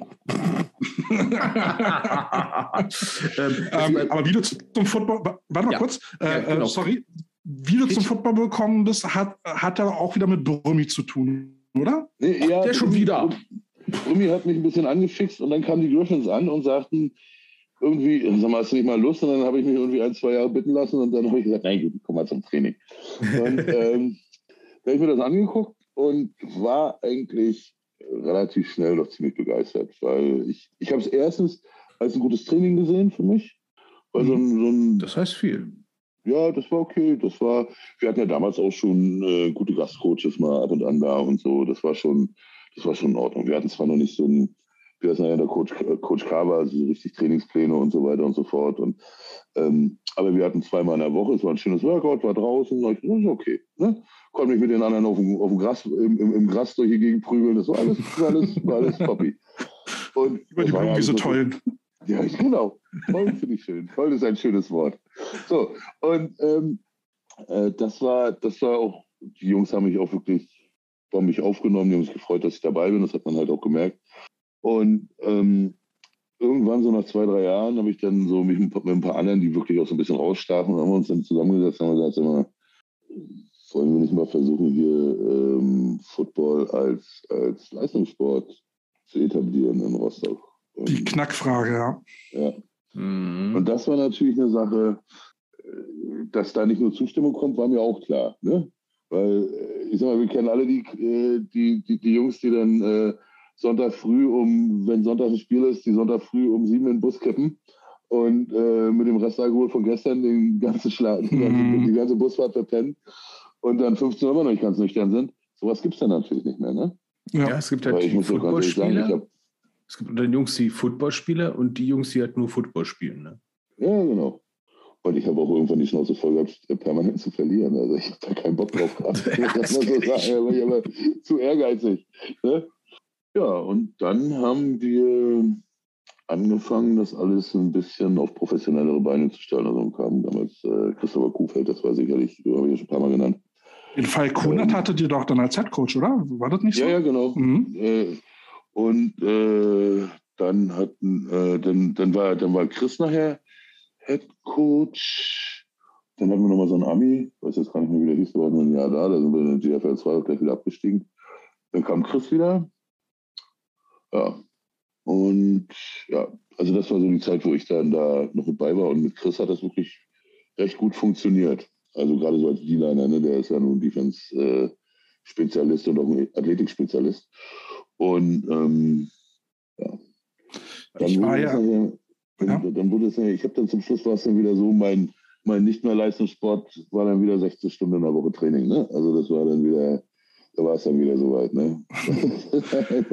Ja, ich war ja letztes Jahr, war ich, äh, war ich ja im Ostseestadion dabei, wo ihr ja. gegen die Adler gespielt habt. Und ja. ich fand ja auch schon die ganze Aufmachung schon ziemlich geil. Ne? Ähm, das, ja. das sah schon wirklich äh, so aus, als hätte sich da jemand Gedanken gemacht und es gut umgesetzt. Die Stimmung im, im Stadion war geil. Und dann war ja der Roman Motzkus sogar noch äh, mit irgendwie Gaststadionsprecher. Ich habe gehört, das macht er irgendwie öfter. Wie, wie, wie kam das dazu? Weißt du das? Das hat, nee, nee, das hat Putzi. Also Jens Putzi, unser Vorstandsvorsitzender, der hat da die, der ist ja sehr gut vernetzt, auch da im Verband. Mhm. Und äh, der hat das organisiert. Und ähm, äh, es ist ja so, wir haben hier oben, also im Nordosten ist das ja äh, prinzipiell, wenn du hier Football spielen willst, ein Problem. Du hast hier ein Team in Rostock oder zwei Teams in Rostock. Mhm. Ähm, dann hast du ähm, Die äh, Pommern Wendels. Ja. ja. die Wendels, auch großartig. Mhm. Ähm, und dann hast du in Schwerin, glaube ich, noch eins und irgendwie, ich glaube, in Stralsund hat er auch mal, ich weiß nicht, ob die überhaupt noch einen Spielbetrieb haben. So, das heißt also, du hast sowieso, du hast zwar relativ viele Leute, die gerne was wollen, mhm. aber die, du hast dann teilweise so ein bisschen hapert, du hast keine, keine richtigen regelmäßigen Events und so weiter. Und du hast dann natürlich äh, mit den Griffins hier einen gewissen Leuchtturm in Mecklenburg-Vorpommern wo die Leute dann ja teilweise zum Spielen auch aus Neubrandenburg. Ja, habe ich gesehen. Nach, Rost nach, Rostock kommen und auch aus, aus Wolgast. Ja. Und ähm, versuchst du dann natürlich auch noch irgendwie zu supporten mit äh, über Sponsorgelder oder was dass du zumindest die Kosten ein bisschen deckeln kannst, wenn die jedes Mal 200 Kilometer hin und zurück zum Training, also 100 Kilometer hin und 100 Kilometer zurück zum Training fahren. Äh, und so auf die Art und Weise kriegst du dann natürlich auch ins Ostseestadion 5.000, 6.000 Leute rein. Ne? Mhm. Und das ist natürlich für zweite Bundesliga schon enorm. Ja, ich wollte gerade sagen, ähm, ich muss jetzt mal einen gleichen Vergleich machen für die Leute, die jetzt mal zuhören, die jetzt nicht in Mecklenburg-Vorpommern wohnen, die nicht äh, welche sind von diesen 1,6 Millionen Leuten, die da drin wohnen. Und mit Größenverhältnis, wie viele Zuschauer? Also 5000 waren jetzt beim letzten Spiel da, gegen Lübeck. Also ich muss jetzt mal sagen, ähm, wie, also hier in Nordrhein-Westfalen haben wir, glaube ich, 17, 18 Millionen Einwohner das Land ist anderthalb mal so groß wie Mecklenburg-Vorpommern. Mecklenburg-Vorpommern hat ein Zehntel der Einwohner und ihr habt wie viele Zuschauer? Also im Oststadion 5000. also, theoretisch, also theoretisch kann man in Rostock sagen, wer ist denn heute nicht bei den Griffins? Das ist einfacher zu sagen. also so. Jetzt mal vom Größenverhältnis her, das ist krass. Das, das ist scheiße. Also selbst für GFL-Verhältnisse krass, selbst für L-Verhältnisse ist das krass. Jetzt versuche ich mal eine, äh, eine, Überleitung. Ich war, ich war am nächsten Tag, war ich dann beim Jugendspiel gewesen. Da haben die gegen die Bulldogs gespielt. Und äh, die spielen ja, äh, ich weiß gar nicht, was es ist, so ein Leichtathletikstadion neben dem Ostseestadion. Ja, ja. Genau. Wir, die Spiele, die wir nicht im Ostseestadion machen, machen wir dann im Leichtathletikstadion, was eigentlich auch schon cool ist. Eine coole Spielstätte. Genau, es ist keine schlechte Anlage. Und da habe ich dann halt so eine kleine Truppe gesehen ähm, mit so einem Trainerstab, der dann ein bisschen aussah wie, wie tellerbunte Knete, so von, von, von den Klamotten her. Und, ähm, und dann war da halt auch niemand, ne? außer so zwei, drei Eltern. Und da dachte ich mir, hey, warum, also A, warum rennen die Trainer halt rum wie ein Teller bunte Knete? Wieso, wieso sieht das nicht so aus, als würde das Männerteam des Jugendteams supporten, ähm, um vielleicht auch mal mehr Jugendliche zu locken. Und jetzt weiß ich, oder du hast mir ja gesagt, ähm, Jugendarbeit ist so dein Credo, das ist, äh, was, was dir ganz wichtig ist. Äh, und du hast mir auch gesagt, dass du die Jugend unterstützt. Ähm, jetzt würde ich dich mal bitten zu erzählen, wie du die Jugend äh, unterstützt, weil das finde ich halt auch ziemlich, äh, ziemlich großartig. Also von jeder Gage, von jeder Bruttogage, die ich beim Film oder beim Schauspiel oder bei Werbung oder so kassiere, gehen 10% an die Jugendarbeit der Rostock Griffins. Und das ist ja schon mal eine amtliche Nummer. Da kommt ein bisschen was zusammen, ja, ja, auf jeden Fall. Und dann ist natürlich noch das nächste. Ich hatte letztens gerade einen Anruf von dem Headcoach von den Kleinen und die hatten beim Flaggy, beim Flag-Turnier sind sie von Vieren Dritte geworden und waren alle geknickt und so. Und dann sagt der Mensch, ja, Alex, kannst du nicht mehr rumkommen? Und ja, das lasse ich mir nicht zweimal sagen. Ne? Dann bin ich da, wenn die mich fragen, bin ich da. Bin ich mit denen hingesetzt, habe die Coaches dann auch weggeschickt und äh, habe dann mit denen mal Klartext geredet. Also nicht böse, sondern einfach mal angehört, was die so zu erzählen haben. Ne? wo die hinwollen und so weiter und so fort. Und da gab es so die typischen Sachen, die ich nicht mag. Also wenn dann, also nicht mag von, die Kids können nichts dafür. Aber mhm. wenn mir da ein Junge sagt, ein kräftiger Junge, so der Center spielt, und der sagt dann zu mir, ja, ich will abnehmen. Ich sage, ja, warum willst du denn abnehmen? Ich sage, werd schneller, bau Muskulatur auf, du brauchst nicht abnehmen, sage ich. Fett und sexy ist, äh, fett und schnell ist sexy, habe ich gesagt. Das ist, das ist ja einfach, das ist ja einfach Erotische so Schwungmasse. Absolut. Na naja, gut, jetzt ist es aber für so eine Jungs in der Gesellschaft nicht einfach, mhm. ne, so selbstbewusst zu sein, wenn sie jetzt halt einen Bauch haben, ne, akzeptiert zu werden in der Schule. Da muss man die Jungs erstmal zu hinkriegen. Ne? Ja, aber das ist natürlich auch eine Sache, das, das, das ist ja etwas, wenn dann da, äh, wenn dann da Menschen kommen, die sagen, okay, ich bin, ich war immer, ich habe immer ein Kilo 50 mehr gewogen und manchmal auch zwei. Und äh, ich habe es trotzdem geschafft, äh, im Sport Karriere zu machen, mhm. akzeptiert zu sein viermal Sportler des Jahres zu sein, beim Bundespräsidenten zu sitzen. Äh, ich meine, das ist doch also ein besseres, äh, also, also ich glaube, für, für Akzeptanz äh, von, von Menschen, die mehr wiegen, ist das das Beste, was du tun kannst. Ja. Weil es ist ja ein, es ist ja ein Irrtum, zu denken, dass nur Leute, die ein Kilo mehr drauf haben oder manchmal auch 20 oder 50, dass die automatisch schlechtere Sportler sind. Ja, da habe ich, mich, hab ich mich so aufgeregt über den Icke Dummisch, wo der da irgendwie über äh, äh, äh bei ProSieben da über irgendwelche Leine abgelässt hat. habe ich gedacht, Alter, du wirst in meiner Welt keine 0,5 Sekunden überleben. Weißt du? Äh, es ist so, der wird verdampfen wie ein Wassertropfen auf der Sonne. Und, ja, und, es ist halt auch das, Bewusst das fehlende Bewusstsein, dass es eben auch Schwerathleten gibt, die ihre Natürlich. Berechtigung haben und ihre Leistung bringen. Natürlich. Ja. Und, und das ist, das ist beim, beim, beim, das gibt's beim Boxen, das gibt es beim Judo, das gibt es beim, beim, beim, beim Ringen und beim Football auch. Du hast ja also Athleten, die da 150 Kilo haben oder 160, sind ja nur auch keine Seltenheit. Ja. Ne? Und sie werden gebraucht. Und sie werden gebraucht, na klar. So gegen den Lauf, wen habe ich da lieber stehen? 85 Kilo, mega athletisch? Oder habe ich dann 150 Kilo Brocken stehen, wo du erstmal die Maut lösen musst, um um den rumzulaufen. ja, also. Wollte ich gerade sagen, also ich kann mich mal an einen Amerikaner erinnern, der, der war definitiv nicht eingekauft, der hat in Kiel gespielt, da sind wir mit dem Berster Kiel gefahren und das war in den 90ern. Ähm, wo ich dann dachte, so, scheiße, der Center ist aber ein Riesenarsch. Das ist ja, meine Fresse ist der fett, mein Gott, ey, ich brauche einen Astronautenanzug, um an den vorbeizukommen. Ja, ich habe Glück gehabt, ne? Der hat nicht Offenstein gespielt, das war der Linebacker. Der wog so 150 Kilo und hat dann unseren Running Back, sag ich mal, ich habe noch nie einen so großen Menschen so schnell laufen sehen. Und habe noch nie gesehen, wie man so einen Running Back im Lauf so begraben kann. Hat ihn von hinten getackelt. Also, das war nicht von hinten tackeln, nein, das war irgendwas anderes. Das war irgendwie, weiß nicht so, Armageddon war noch nicht im Kino, aber ich glaube, das war die Vorlage. Das war so, bam, also gleich vom Berg massiv überrollt. Junge, Junge, Junge. Aber wie ist denn das jetzt? Also ich weiß, dass die, dass die ähm, das andere Rostocker Team, Baltic Nord, äh, Blue Stars, die, die spielen ja in der Verbandsliga äh, ähm, Berlin-Brandenburg mit. Ja. Die, die Jugend äh, der Griffins, die muss auch gegen Berliner Teams spielen. Kann ich mir auch sehr frustrierend vorstellen und auch vor allen Dingen teuer, weil du hast ja dann auch viele Fahrten. Ja. Wie, äh, wie siehst du das? Also, wo siehst du den Weg, äh, um in Mecklenburg-Vorpommern den Football attraktiver zu machen, dass ihr als Verband eigenständig Spieler ausrichten könnt? Wo, wie muss es also wo lang gehen? Wir müssen, wir müssen, wir müssen ähm, medientechnisch eine Menge, also Football Deutschland insgesamt. Und von daher sehe ich die Elf auch nicht ganz so kritisch wie andere. Ich sehe die schon kritisch in manchen Sachen, aber dass Football mehr passiert, ist auch ein Verdienst äh, von Isume und der Elf. Da, ähm, da, da, da bin ich also nicht ganz so kritisch wie andere. Es gibt ein paar andere Sachen, die ich sehr kritisch sehe. Also wir müssen mehr in die Medien. Das mhm. ist mal mhm. Fakt. Das ist etwas, was wir von Anfang an gemacht haben. Mit Medienpartner mit der Ostseewelle ist Marktführer im Radiobereich.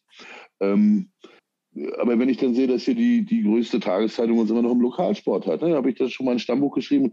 Lokalsport, habe ich in die Definition von lokal reingeschrieben und habe gesagt, ja, wir spielen aber nicht in Benfisch, wir spielen in Düsseldorf und, und, und, und, und in Berlin und in Potsdam und weiß der Geier wo. Ne? Also GFL 2 ist halt kein Lokalsport mehr. Mhm. So. Aber das sind halt, äh, das ist halt ein permanenter Kampf. Es ist das Problem sicherlich, dass es ähm, Footballregeln schwerer zu verstehen sind als jetzt zum Beispiel Basketball, äh, wo wir mit den Seawolves, übrigens Grüße an die Jungs, äh, großartig erste Bundesliga jetzt, das ist natürlich einfacher zu verstehen. Aber ähm, äh, ähm, Football ist natürlich dann am Ende, wenn man es dann kapiert hat, auch der für mich der beste Sport der Welt. Also, ja, sonst wären wir alle nicht dabei, ne? Ja, sag mal. Äh, ich hatte mal, ich hatte mal in, in Los Angeles äh, einen Freund von mir, Troy Collins, der war mit einer Japanerin zusammen, die da bei einem Semi-Pro Frauenfootball-Team spielte, bei den Lady Kongs LA. Lady Kongs? Lady Kongs LA, ja. Die war auch eine Maschine an Oberschenkeln. Alter Schwede, hast du auch gedacht, die sah aus wie so eine ehemalige DDR-Eichnerläuferin. Ne? Die jedes Mal beim, beim Gehen so sprang so die Oberschenkel so bim, bim, links, rechts raus. Großartig. Auch ein sehr, sehr netter Mensch auf Liner gespielt. du sag jetzt mal, äh, Rostock hat ja, äh, glaube ich, Umland um Rostock ist ja auch relativ, sag ich mal, dünn besiedelt. Rostock hat ja, ja. glaube ich, auch so weniger Einwohner als Neukölln. Ähm, ist das Wir so haben Wie viel? 200.000 haben wir in Rostock. Oh Gott, das ist ja Düsseldorf größer. Ich, ich finde Düsseldorf schon klein. Ähm, ähm, ist das denn auch so eine Herausforderung, Nachwuchs zu gewinnen? Ja, total. Ja. Du hast natürlich auf der einen Seite die, die traditionellen Sportarten, also alles, was so im DOSB organisiert ist, die natürlich werben. Ähm, hast auf der anderen Seite auch die neuen Sachen, also äh, MMA, alles mögliche im, im, im Bereich Kampfsport. Wichtig ist halt, dass du es schaffst, zu kommunizieren und das auch großflächig zu kommunizieren, dass wir wirklich jeden brauchen können. Das ist, das ist etwas, was, was Football von allen anderen Teamsportarten unterscheidet. Im Basketball solltest du im Idealfall 2,50 Meter groß sein. Ne? Beim Fußball solltest du, äh, weiß ich nicht, 60 Kilo wiegen und äh, die 100 Meter in unter 10 Sekunden laufen. So, das ist, du brauchst, das brauchst du beim Football alles. Du brauchst Leute, die klein und flink sind. Du brauchst große, starke, kräftige, dicke Leute. Ne, du brauchst Leute mit einer guten Koordination. Und dann brauchst du auch Leute, die manchmal einfach nur im Weg rumstehen.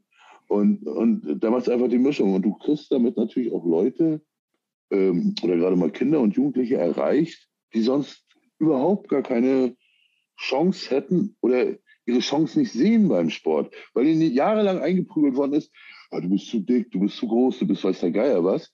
Und dann kommen die zum Football und dann sehen die, okay, hier sind alle vertreten. So, und das ist der große Vorteil, den wir haben. Und, mit, und ich glaube, Football wuchert viel zu wenig damit. Das ist, mhm. das ist, äh, klingt jetzt missionarisch, was ich sage. Aber das ist etwas, ich glaube, damit müssen, können alle Vereine, egal wo, ob in, in, in, in, in, in MacPom oder in NRW, damit können alle, alle, alle Vereine noch viel, viel mehr rausgehen und das verdeutlichen. Missionarisch ist ja da kein Attribut, was ich jetzt negativ ein, äh, einschätzen ja. würde, weil, äh, wie du sagst, wir müssen ja rausgehen und unsere Botschaft verbreiten, ähm, ja. sonst kriegt ja keiner Notiz von uns. Ja, ja, total. Und du hast halt nicht die Hilfe von einem Riesenverband im Hintergrund. Also das, ich weiß nicht wozu, also naja, egal. Aber, äh, das sagen wir schon immer. Äh. Ja, gut. Musst du da jetzt äh, nicht die Zunge dran verbrennen. Alles gut. Ähm, nicht mehr als wir schon ohnehin tun. Aber es ist, es ist halt, es ist halt so, dass, dass, dass man da versuchen muss, und, und da bin ich, bin ich natürlich bereit, meine Kontakte im Medienbereich zu nutzen und dann entsprechend das auch zu transportieren. Das mache ich auch gerne. Ich habe dies, diese Woche kommt in der UZ noch ein relativ großes Interview mit mir, glaube ich, auch in Sachen Griffins, wo ich dann auch versuche, dann das entsprechend rüberzubringen. Ne? Dass wir, mhm.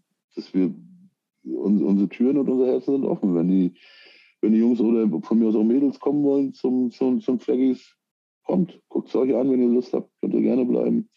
Und äh, ich, ich finde das auch großartig. Ich habe da auch jedes Mal ein Kloß im Hals, wenn ich die Kids da sehe und mit denen da irgendwie zusammen und die freuen sich, weißt du. Und das ist natürlich auch eine ganz großartige Geschichte, das kann man nicht anders sagen. Ich würde mal noch einen kleinen Abstecher machen, weil du hast es jetzt äh, äh, schon ein paar Mal erwähnt, äh, ne? Medien und Gage und äh, äh Film- und Fernsehbereich. Du bist also auch Schauspieler. Äh, das ja. schon seit einer ganzen Weile. Ich glaube, so eine erste Produktion habe ich bei Wikipedia um die 2000 gefunden. Also du bist ein richtiger Darsteller, also ein richtiger Darsteller, nicht so, was wir im Football normalerweise kennen, immer die ganzen Selbstdarsteller, sondern ein richtiger Darsteller.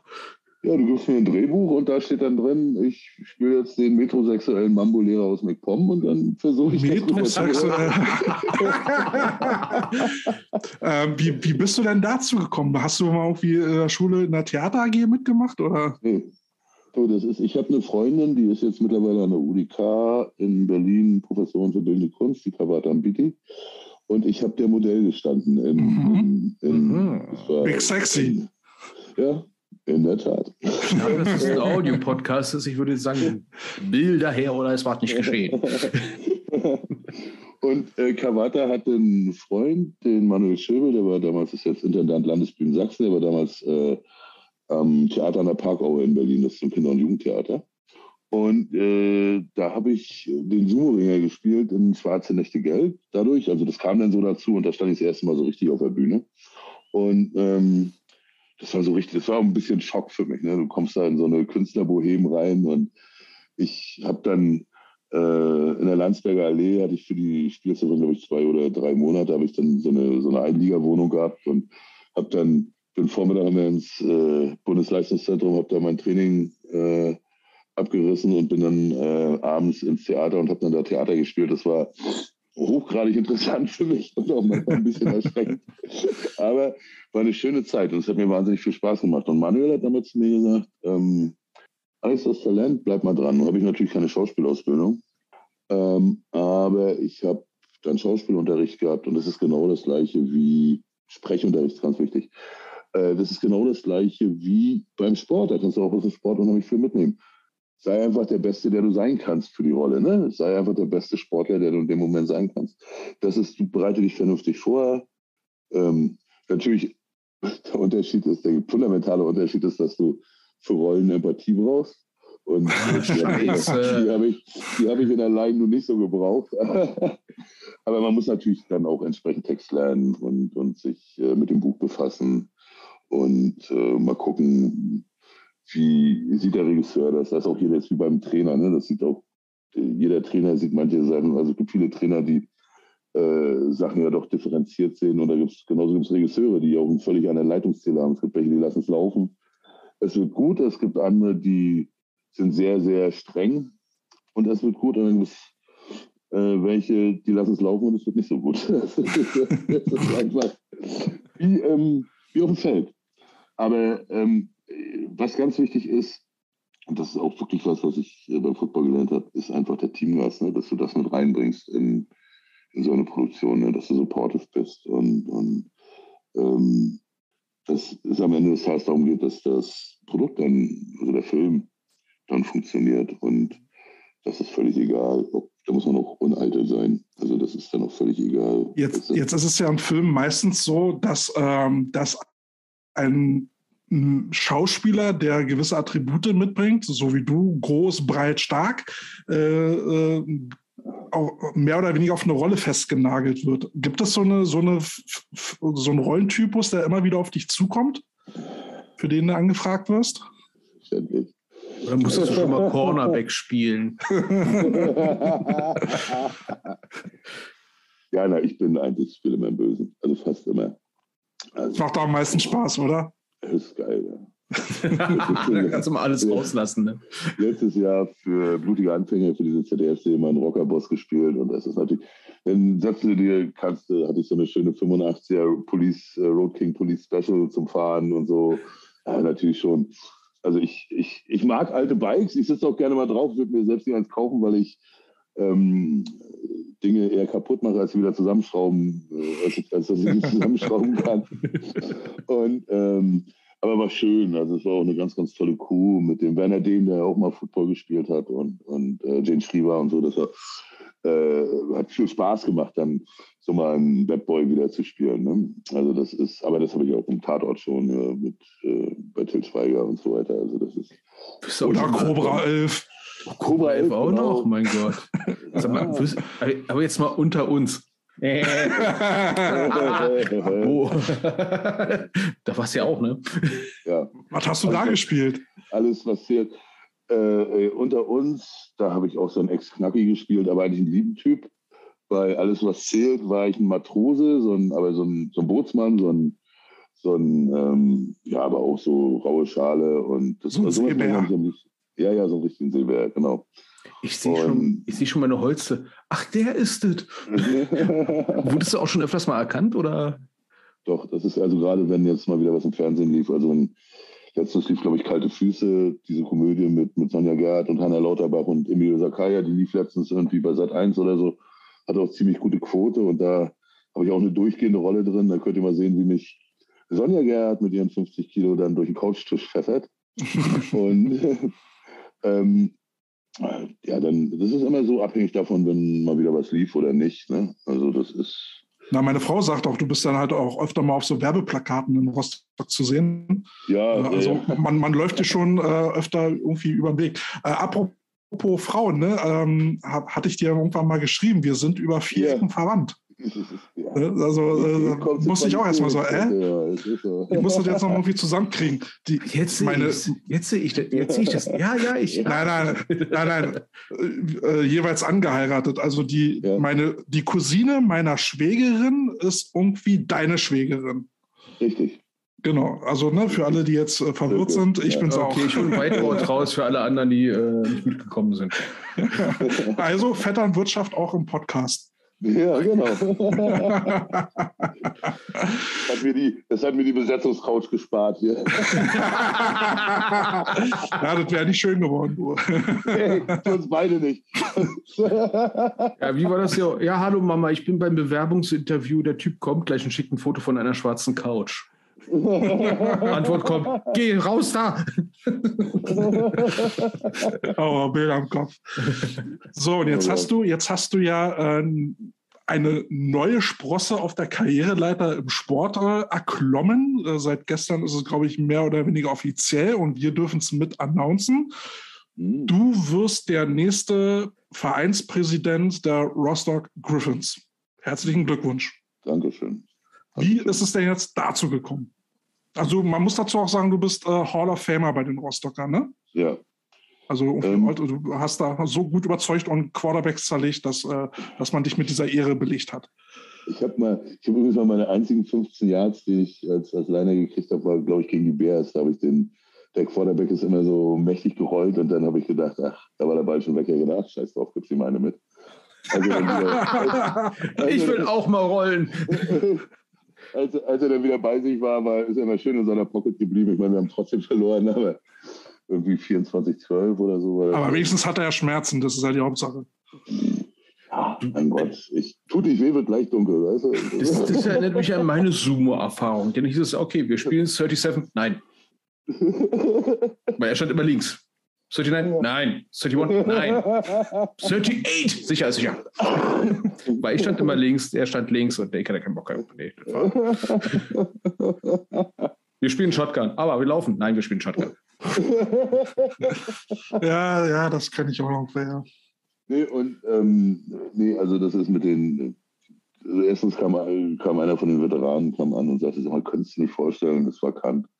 Das Problem ist natürlich, ich, ich war schon mal im Vorstand ein Jahr mhm. und das war einfach zeitlich ein Problem. Also ich habe, wenn du dann weg bist, dann bist du manchmal auch, kannst das auch nicht immer planen und bist du meistens auch ein bisschen länger weg und passt alles nicht. Und als Präsident bist du ja eigentlich jemand, der den, den Verein nach außen präsentiert und ähm, ein bisschen auch, also ein bisschen für mich ist sehr wichtig, die Kommunikation zwischen den Spielern und, und, und ähm, der Vereinsführung, ähm, die aufrechtzuerhalten, dass man und mit den Sponsoren zu reden und wie gesagt Medienkontakte und so weiter. Das sind die Sachen, Gesicht wo, sein, ne? Ja. ja. Also die ja. Galionsfigur. Also ich, mein, meine Einschätzung ist. Sollten andere. Also ich bin da, ich bin da, ich bin da eher dafür, wenn man da die Spieler nach vorne schiebt. Ähm, ich habe das gehabt und darum geht es mir auch nicht. Mir ist das auch, mir ist das auch äh, also die, ich mache das nicht, weil ich jetzt irgendwie, was mir um die Ehre geht oder so, sondern mir geht es wirklich darum, dass ich, ähm, dass die Rostock Griffins mit meinem Baby sind und ähm, ich, äh, dieser Verein für mich wie meine Familie ist und das ist Football, ist Family, einfach, das ist so das Gelebte. Und ähm, der hat mich auch wirklich durch Zeiten gebracht, wo es mir auch mental nicht so gut ging. Meine Mutter starb 2012, ich stand drei Tage später auf dem Platz und habe gespielt, ne? weil mir der Verein so wichtig war mhm. ähm, und ist. Und ähm, ich, ich, ich denke, wenn man dann die Chance hat, äh, wenn einem so viel gegeben worden ist, wenn man auch so viel lernen konnte und wenn man die Chance hat, da ein bisschen was wiederzugeben, dann sollte man das durchmachen. Was hast du dir denn programmatisch auf die Fahnen geschrieben? Wo soll es mit den Rostock Griffins in den nächsten zwei, drei Jahren hin? Naja, es wäre natürlich irgendwann mal äh, ein Traum, GFL 1 zu spielen. Also im Moment weit weg von. Ähm, mhm. Na, ihr habt ja diesmal dieses Jahr so ein bisschen, bisschen Pech an den Hacken, ne? Das ist äh, ein bisschen Verletzungspech ja, dabei. Verletzungspech und dann ist natürlich auch noch so, da, dadurch, dass du durch diese komischen Konstellationen mit den Spielen natürlich dann teilweise keine Rückspiele und so weiter, das ist natürlich, ist, aber ich bin guten Mutes, dass wir das alles hinkriegen noch. Ähm, weil jede Pechtrainer hört auch mal auf. Ist einfach so. Aber von Spielausfällen wart ihr noch nicht bedroht, ne? so wie andere Teams momentan. Nee, nee, nee, nee, nee, nee, nee. Das kriegen wir, das kriegen wir hin, aber es ist natürlich, wenn du ähm, so ein paar Ausfälle hast im First und Second Set, dann ist das schon, äh, ist schon nicht ganz ohne. Und dann kommt natürlich auch immer noch das dazu, was ich hasse wie die Pest. Und was ich den Spielern letztens auch gesagt habe, ich sage, Leute, ganz im Ernst, ey, reißt euch zusammen auf den Platz Alter, dass du irgendwie ejected wirst wegen irgendeiner unbedachten Scheiße. Das darf einfach nicht passieren. Mhm. Gar nicht. Schon gerade, also die Professionalität erwarte ich von allen, auch wenn es keine Profis sind. Die erwarte ich einfach. Weil damit schadest du deinem Team so verdammt viel und es wird, und es hat noch kein Ref anders, anders gepfiffen, nur weil du zu ihm gesagt hast, dass er ein Arschloch ist. nee, also, also, Echt jetzt? Ah, ja, ja, du. Und, und Gut, dass du das mal sagst. Und ja, du, manchmal ist es am Ende, du nicken Arschloch, denken, alles gut, ist okay. Also, Soll ich sagen. Also ich sag mal so, ich, ich habe immer das Gefühl, die Leute, die jeden Scheiß versuchen mit einem Ref auszudiskutieren, ja. sind auch die früher, die früher in der Dorfdisco mit so einem Schild standen, ficken. Ja, genau. Ja, Irgendwann wird es ja funktionieren. Irgendwann funktioniert es. Irgendwann ja. klappt das mal. Irgendwann wird der Ref sagen, Ah, okay. In der ELF hat das letztes Jahr funktioniert. Da, da haben die Schiedsrichter ihre Entscheidung wieder zurückgenommen. Mit einem Fickenschild? Mehrmals. Nein, mit, mit Schiedsrichter diskutieren. Boy, ja, da hat der, hat der Coach von den, von, den, äh, von den Leipzigern so lange auf den Schiedsrichter eingelabert, bis er seine Entscheidung wieder zurückgenommen hat. ja, ja. Man muss da lernen, ne? So sieht Professionalität aus.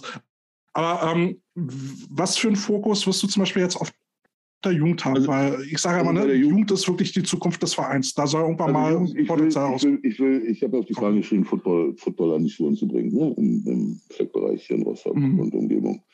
Ähm, das ist etwas, was dann vielleicht nächstes Jahr, äh, müssen wir gucken, wie wir an die Mittel rankommen und so weiter. Also mhm. das halte ich für, für wichtig und relativ easy peasy umsetzbar. Ähm, und gerade nach dieser oder vielleicht vorher wieder, ich hoffe nicht, Corona-Geschichte. Ähm, mhm. Es ist ja so, dass ganz, ganz viele Kids Probleme haben, in den Sport überhaupt wieder reinzukommen. Und wir müssen die Popularität der NFL und, und der Spiele und auch der Spieler einfach ausnutzen, mhm. um äh, uns an den Schulen und bei den Kids weiter nach vorne zu bringen. Und damit fangen wir halt mit Fleck an. Und, und, und ich habe mit dem, ja, wie gesagt, letztens mit dem Flaggy-Team da zusammengesessen, habe ich gefragt, wie viele wollen denn mal Tackle spielen? Da gingen natürlich alle Hände hoch. Mhm. Ne? Ich wollte gerade sagen, also ich habe jetzt, ich hab jetzt in Düsseldorf gesehen, der Aaron Donker hat jetzt gerade ein Camp gehabt, ne? da sind Jugendliche hingepögert wie blöde. Ne? Ja. Ne? Ich bezahle also, dann auch noch Schweine viel Geld für sowas. Ja, und das ist für mich so ein Gradmesser nach Motto, okay, es, da ist gerade da ist gerade immer noch ein Hype da. Ja. Dieser Bewegungsdrang bei den Jugendlichen, der ist ja jetzt gerade da, die wollen ja wieder raus. Ja, Schlimmste, was uns jetzt passieren kann, ist, dass jetzt mit Corona wieder richtig schlimm wird und wieder wieder. Also, wenn es richtig schlimm wird, hoffe ich dann in der Off-Season. Das würde ich sehr ja. begrüßen. Ja. Dann wäre es mal etwas Gutes, ja. Eine richtige Winterpause. Ja. Ähm, ich habe es jetzt nämlich selber bei uns beobachtet. Ne? Ich wollte mir jetzt am Wochenende ein paar Spiele anschauen. Alle vier sind ausgefallen. Ja, das kassiert gerade wieder ne? richtig, ja. ja. Im Moment geht's durch. Das ist so. Mhm. Also. Ähm, und jetzt haben wir wieder eine richtig gute Überleitung. Du, du lieferst mir immer die perfekten äh, Bälle zu, äh, Alex. Äh, jetzt sagtest du ja, ne, wir, wir müssen Popularität ausnutzen und ähm, da brauchen wir in Rostock, glaube ich, ein äh, bisschen mehr Ansporn als auch in anderen Städten, wo es halt schon läuft. Und jetzt ja. ist ja, glaube nächstes Jahr die WM. Richtig. Und äh, da gibt es ja für, für die Stadt Rostock auch Neuigkeiten. Ja, so richtig fest ist es noch nicht, aber es werden wahrscheinlich zwei WM-Spiele, mindestens zwei WM-Spiele im Ostseestadion sein. Oh, mhm. cool. Und das ist natürlich, äh, ist natürlich wieder das Gute. Wir konnten jetzt natürlich auch, also besser gesagt, Jens Putzier, der äh, Grüße an den hier mal raus, der macht einen großartigen Job, auch im Verein und insgesamt auch im Verband hier oben. Und der konnte natürlich auch schon sagen, pass auf, wir haben jetzt hier fünfmal im Ostseestadion gespielt mit 5000 Leuten. Wir haben das alles gut organisiert gekriegt und hingekriegt. Und wir werden das auch bei der WM wuppen können. Ne? Mhm. Und ist dann natürlich bei der Landesregierung da dann auch äh, so offene Türen eingelaufen. Also wir kriegen wirklich einen großen und guten Support dafür, das kann man nicht anders sagen. Ich meine, das Stadion ist ja auch wirklich prädestiniert dafür. Ne? Da kriegst du ordentlich Leute drin. Ähm, ich, ich meine, wenn du oben sitzt und wenn du oben sitzt, du hast auch einfach einen geilen Blick auf das Feld. Das ja, und, und es hat doch kaum ein Footballteam in, äh, in, in Deutschland, ne? so, so ein geiles Stadion. Ja, das ist ja am Ende des Stadions von, von Hansa, aber. Ja, ähm, aber ihr dürft drin spielen und. Äh, wir, dürfen gesagt, drin, wir, dürfen, wir dürfen drin spielen und das ist irre gut. Ja, und das ist auch, so eine Nummer, da können wir auch Hansa wirklich äh, dankbar für sein, also dass, dass, dass, die das ermöglichen. Ne? Die hatten ja auch erst mal Angst, so das übliche, ja, ich mach Der Rasen, der Rasen. Ja, ja, das ist kaputt. Ja, ja. Schau dir den Strafpunkt an, ja, den Ja. scheiß äh, Strafraum, da, wie voll das da ist bei Trainingsplätzen. Ich liebe diese Ja. Diskussion mit Fußballern. Ne? Aber ich meine, selbst, selbst ein ELF-Team hat nicht so ein Stadion, wie ihr es habt. Ne? Also haben nicht die Facilities, die, die ihr habt. Und, keine äh, wir haben die, Hm. Also wir haben, wir haben äh, auch Leute dabei, die bei Dresden gespielt haben und jetzt hier wegen Studium hier oben sind. Und die sagen auch von der Organisation her ist das absolut äh, GFL 1-Niveau, was wir hier mittlerweile auf die Beine gestellt haben. Aber es ist natürlich auch viel freiwillig und, und, und, und viel, viel über, über, über, über, über Supporter, wo man sich dann irgendwie mittelfristig natürlich auch mal Gedanken machen muss, okay, wie geht es dann weiter? Ne? Was macht man? Hm. Was macht man, um auch Leute, ähm, mal den einen oder anderen Leistungsträger, den man vielleicht nicht hat, den herzuholen, außerhalb von dem, was man monetär machen kann. Ne? Mhm. So, Rostock ist natürlich im Sommer gerade auch eine, eine schöne Geschichte, also auch als Stadt attraktiv. Du hast die, du hast die Ostsee vor der Tür, ne? Und äh, Ich bin regelmäßig in Rostock, Familie. ja, Erzählst Ja, du das so nächstes Mal- attraktiv, dass du in Rostock bist? also ich, Nee, ich meine, es ist Kälte ein Standortfaktor, dass er im Sommer in Rostock ist. Ich ja, bin ich. Standortfaktor, natürlich. Ah, Zum Thema Attraktivität. Kannst du mit Äh, Wikipedia nachschauen. Sehenswürdigkeiten, Kälte ist da. Es ist immer, immer mega der Kulturschock für unsere Amis. Also an dem, an dem, an dem äh, Trainingsgelände da direkt gegenüber ist der Ostseestrand. Aber FKK. So, das kennen die natürlich. nicht. Uh. So, und dann auch unsere Spieler rennen dann runter, FKK-Klamotten runter, Schläuche raus, ab in die Ostsee. Ne? Und die Amis stehen dann da und denken, was zur Hölle, weißt du? Boah, da stelle ich mir den Amerikaner vor. Am besten so schön aus den Südstaaten und so, ne? Ja, ja. Bible-Belt oder sowas. Und Also, Ja. Denk also ihr trainiert dort, wo ihr, wo ihr, ihr trainiert dort, wo ihr früher gespielt habt, an diesem Sportplatz Genau. gegenüber vom, vom. Da bin ich nämlich, äh, eig- eigentlich wollte ich dahin zum Jugendspiel, aber dann habe ich mitgekriegt, die spielen da gar nicht mehr. Die spielen dann halt auch am Oststadion, also musste ich wieder quer durch die Stadt fahren. Ja. Ich kann mich noch an ein legendäres Spiel gegen, gegen die Rostock-Jugend äh, erinnern. Das war irgendwann vor zehn Jahren gewesen. Da sind wir halt hin mit dem Bus, waren schon halt schon zu spät. Äh, wo, ähm, und dann stand schon an der Straße einer von den Betreuern und wollte uns dann darauf lotsen auf das Gelände. Und wir so, mm, mm, alle Hawaii-Hemden angehabt, ab an den Strand und haben uns da warm gemacht. Das sind halt Stadion, bis auf den Spielplatz. am, Strand, am, am Strand warm machen ist auch übel, ey. Also das ist, das ist dieses Weggerutsche und so, oh, ich hab's gehasst, ey. Das ist, ah. Aber mach das das ist auch natürlich, noch, Gott. Das ist natürlich, äh, ähm, ich sag mal so, aber insgesamt ist es natürlich ein absoluter Vorteil, du, wenn du wirklich so aus dem Sommer dann ähm, nach dem Training einfach rüber und in die Ostsee hüpfen und so, das sind natürlich Sachen, ja, das ist, da zahlen andere viel Geld für, dass Ja, das das du. stelle ich mir legendär vor. Ja, ist auch so. Ja. So, so, wir Ja, toll. ja auch- Ich habe hier den scheiß Rhein vor der Tür. Touch. Der Rhein ist doch auch schön, wenn er dann Wasser hat. Ja. Wenn man zu wenig, so zu viel. Ja, Oder Winter. Irgendwie, irgendwie, ja, ich sag mal so, es ist ja, ich habe in, in, in, in NRW, in Düsseldorf habe ich glaube ich auch schon, in Düsseldorf habe ich, nee, in Dortmund habe ich gedreht, in Düsseldorf und in Duisburg. Und gibt ja auch wirklich schöne Ecken bei euch. Also das Ja. ist ja, man muss, man muss ja das, man muss ja sagen, Wie, da gibt es schöne Ecken? Duisburg und schöne Ecken? Hallo, ich habe in Duisburg gewohnt. Das Schönste an Duisburg war die Ausfahrt nach. Nein, das war das. Nein, Quatsch. So. Gibt auch schöne Ecken da. Äh, wollen wir langsam mal zu den obligatorischen Fragen kommen? Oh Gott. Ja, ne, also Alex, du müsstest ja eigentlich schon kennen, ne? Du, du bist ja Stammhörer, ähm, ja, dann, dann schockt dich ja nichts mehr. Ähm, gut, ich meine, du bist ja, du bist ja jetzt gerade in der Transformation zum Kraftsportler. Ne? Also du siehst nicht mehr aus wie ein Sumo-Ringer, du siehst jetzt ein bisschen aus wie Arnold auf Rente. Du, ich mache ich mach ja nicht mehr die, ich mach, ich mach ja nicht mehr die, also ich sag mal so, ich hatte beim, in der Zeit, wo ich Football gespielt habe, noch, also ich habe zum Beispiel so ein paar Werte, ich habe mit 100 Kilo den, den Arm-Up-Drill, da habe ich 48 Wiederholungen gemacht, ne? Okay? Und, und äh, hatte so einen Max, Bankdrücken Max damals war so 260 ohne Shirt, also raw. Und ich war von der Kraft her eigentlich immer relativ gut dabei. Was jetzt natürlich wichtig ist in meinem Alter und mit, nach den ganzen Jahren Sport, ich muss natürlich versuchen, das alles so gut wie möglich auf die Reihe zu kriegen, ohne jetzt irgendwie permanent 200 Kilo durch die Gegend zu schieben. Mhm. So.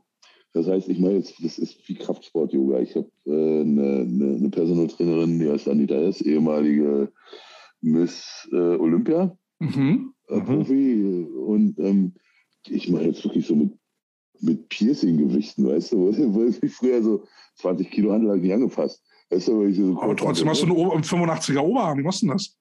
Ja, 82, äh, 62. 82, 62. Nee, ich habe ich hab wirklich, also heute zum Beispiel machst du, ich mache jetzt statt, was weiß ich, statt ich, dass ich die 50er kurz nehme, nehme ich jetzt 20er kurz, mache ich nicht, mache ich nicht äh, 3x8, sondern dann mache ich jetzt äh, 4x20 und mit kurzen Pausen dazwischen nur und solche Geschichten. Ne? Also das ist, äh, habe ich das Training schon ein bisschen umgestellt. Machst du das jetzt zur Gesunderhaltung oder hast du da jetzt irgendwie ein anderes sportliches Ziel? Nee, sportlich gar nicht, es geht einfach um die Rollen, ne? Okay, Ja, dass das du da noch äh, Ja, ja. für deine Rollen dementsprechend aussehen kannst. Genau. Und auch, äh, das muss auch einfach mal sehen, äh, zwölf Stunden Drehtag, Drehtag musst du auch mal durchhalten. Also das Mhm. ist, wenn du da, wenn du da irgendwelche Szenen hast mit Action, dann kann das auch schon im Sport ausarten manchmal. Das ist so. Okay. Also auch fit für den Beruf dann sein. Richtig, richtig. richtig. Okay. Ähm, dann die, weiß ich nicht, ob die Frage Sinn macht. Äh, McDonalds oder Burger King? Und wenn ja, wie Keins viel? Von, keins von beiden. Keins von beiden. Ja, das dachte ich mir jetzt schon. Wahrscheinlich du jetzt halt auch gesünder essen, nehme ich an. Ist so. Ja. Also so mit Intervallfasten und wirklich tracken und so eine Geschichte. Am Wochenende nicht, da kann es dann auch mal eine Pizza sein oder irgendwie sowas ähm, oder Nudeln, aber in der Woche sehr, sehr, also ich achte wirklich auf das Eiweiß-Kohlenhydrat-Verhältnis und so weiter. Also, es ist, ähm, ist richtig, man fühlt sich dann auch besser. Das Ja. ist wirklich, Ja, ja, kann ich bestätigen. Also ich äh, trinke jetzt äh, tagsüber eigentlich auch äh, fast, fast ausschließlich Wasser und ähm, Mhm. weg von diesen Softdrinks. Äh, Ja. macht, macht einen Unterschied. Au- äh, Auch in der Birne. Und ja, und vor allem viel trinken. Ne? Also es Ja. ist so wirklich, dass man versuchen sollte, so drei, vier Liter am Tag äh, wegzuschlürfen, weil das auch einfach den, den, den ganzen Korpus und Organismus auf Touren bringt. Ne? Mhm. Einfach so. Ähm, gut, die zweite Frage, die macht Sinn, weil ich habe die Antwort schon gesehen in unserem Video. Ähm, Coke oder Pepsi? Coke. Aber Zero, ne? Ja, ja, Zero. Obwohl, das Zeug soll eigentlich noch ungesünder sein, oder? Ja. Äh. Aber irgendein Laster braucht man schon, oder? Was braucht man? Definitiv. Okay, dann wollen wir mal checken, was für ein Nerd du bist oder ob du Nerd bist. Ähm, Star Wars oder Star Trek? Und wenn ja, warum? Star Trek. Warum? Ey, Red Shirts, Captain Kirk ist einfach episch. Ist Okay, und dann, so dann meine ergänzende Frage dazu. Die neuen Klingonen, schlimm oder gut? Also ich kann auf der einen Seite Leute verstehen, die die neue, du meinst jetzt die, die, die, die, die neue So Serie. Discovery oder sowas. Ja, ja. Da wo man erstmal das Klingonen gesehen hat und so, was? Echsenmenschen. ja guck, dir mal, guck dir mal die Klingonen aus der ganz alten Enterprise an. Das habe ich wenigstens noch Ja. nett erkliert, ne? aber irgendwann Ja. später mal. Aber bei Deep Space Nine habe ich es ja abgefeiert. Wir Klingonen reden Ja. nicht drüber. Ja, so Tack, Kabla. oh, warte. Frisches Gag muss, muss doch lebendig sein. Genau, genau. Definitiv. Und, und, und seitdem weiß ich auch, dass äh, Shakespeare im klingonischen Original äh, viel, viel besser ist. Aber, aber es ist, es ist definitiv, definitiv Star Trek. Ich habe da, ich finde, man hat eine ganz andere Verbindung, also ich habe da eine ganz andere Verbindung zu. Und ich muss auch sagen, die neuen Picard-Sachen, die auf Amazon gerade liefen, die haben mir auch teilweise auch gut gefallen. Also das Wer, wer ist da dein Lieblingscharakter? äh, in der Tat immer noch so ein Luc Picard. Ich finde natürlich Worf auch immer großartig. Ne? Äh, Worf war immer so, auch, auch bei DS9 dann. Äh, äh, Der der- Ja, großartig. Also fantastisch. Ich habe mich da so oft wiedergesehen in dem. Weißt du? Ich brauche morgens auch erst mein Kappe, vorher spricht mich auch keiner an. Das ist, ist doch gut so. Weißt du? Also, Ja, da fehlt dir nur noch der Stirnkamm. ja, den hatte ich, den hatte ich beim Football dann manchmal gehabt. Aber wie, wie, wie Worf dann nachher die, die Fein kommandiert hat, da bei den großen Raumschlachten, da bei DS9 gegen das, äh, wie hießen die nochmal? Dominion, ja. Gegen das Dominion. Mhm. Das war fantastisch. Also richtiger harter Nerd. Ja. Also ich fand ja persönlich DS9, weil- fand ich immer äh, diese von Komplex Komplexität her immer noch die beste Serie an sich.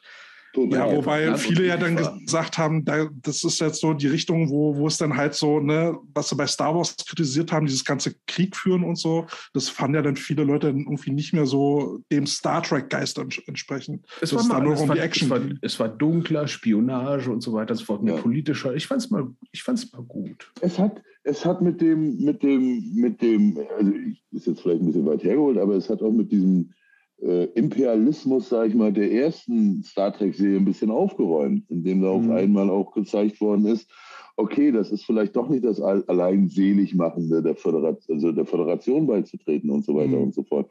Also ich fand das schon ziemlich gut. Ich fand, aber, aber, aber, aber das war ja auch gut bei diesem Star Trek-Film, das unentdeckte Land. Das war ja auch hochpolitisch. Ja, ja, ja, total. Und man darf nicht vergessen, Star Trek, der erste Kuss zwischen einem weißen Mann und einer schwarzen Frau. Episch. Mhm. Also das hat, Star Trek hat wirklich, wirklich äh, Geschichte geschrieben. Und gerade auch in dem, in dem Kontext der Zeit, das darf man ja nicht vergessen. Ne? Also das war ja auch äh, äh, ähm, äußerst mutig, das zu dem Zeitpunkt zu machen. Ne? Ja, absolut. Und äh, hat ja auch inspiriert, ne? Also was damals der Kommunikator war, ist heute das Handy. Ne? Also genau, Tablet. Genau. Tablet. Ja, genau. Ja, oder eine Computerstimme, die mit dir spricht. Ja, wenn, also, wenn du heute, wenn, wenn du heute also die alte Beamen, siehst, Beamen muss ich nicht haben, ne? aber ich will so einen Essensreplikator haben. Ja, definitiv. Äh, Dann hast du aber ratzfatz Diabetes, so wie ich dich kenne. Ich kann mal so sagen, soll nach Zucker schmecken, aber ohne Zucker. Wie ist ja schon genau. Bescheid? Traktagino, Bank, ne? Aber kein Gag wieder. kein Gag. Das sappelt noch. so, ähm, Alex, was war dein geilster Football-Moment? Oh, das, äh, das, das harte Atmen hier ist mein Mops gerade. Warte mal. Otto. Also mein geilster Football-Moment war, also es gab zwei Sachen, die wirklich, das war der Aufstieg gegen die Lübeck Seals äh, mhm. 2012 in die GFL 2 und dann ähm, ja meine Aufnahme in die Hall of Fame, weil die haben das wirklich komplett, wir hatten Super Bowl Party und waren 500, 600 Leute bei uns zur Super Bowl Party und ich wollte eigentlich schon gehen und weil ich nächsten Tag arbeiten musste. Und ähm, dann haben die mich unter irgendwelchen Faden Ich habe auch wirklich keinen äh, Verdacht geschöpft und äh, haben die mich irgendwie da behalten. Und dann ging auf einmal dann mein, mein, mein Spielshirt hoch mit der 99 und ich stand oben. Ich habe ich habe nicht geheult, dass ich Weltmeister geworden bin. Ich habe nicht nirgendwo, ich habe da oben gestanden und ich habe Rotz und Wasser geweint. Harter Kerl, ganz. Und, und ich schäme mich nicht dafür, ohne, ohne, ohne, ohne Mist. Also das war. Was war denn, ähm, was war denn der, der klingt jetzt doof, aber was war denn der Anlass für, dein, für deine Nominierung in die Hall of Fame?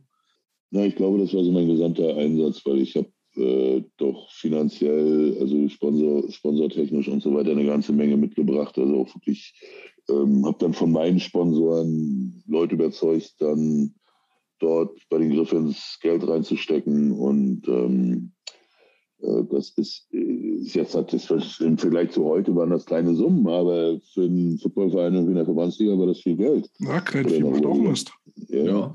ja, aber das Kleinvieh, das war schon dann. Ja, sorry, wenn ich das jetzt sollte nicht abwertend sein, aber jeder, jeder Cent hilft, ne? Ja, ja, klar. Und das war wirklich dann so für den, waren schon ein paar tausend Euro oder mehrere tausend. Mhm. Ja, ich finde es ja, schade, dass dann manche Leute immer nur nach großen Sponsoren sehen. Unter 5000 Euro will ich keinen Sponsor sehen.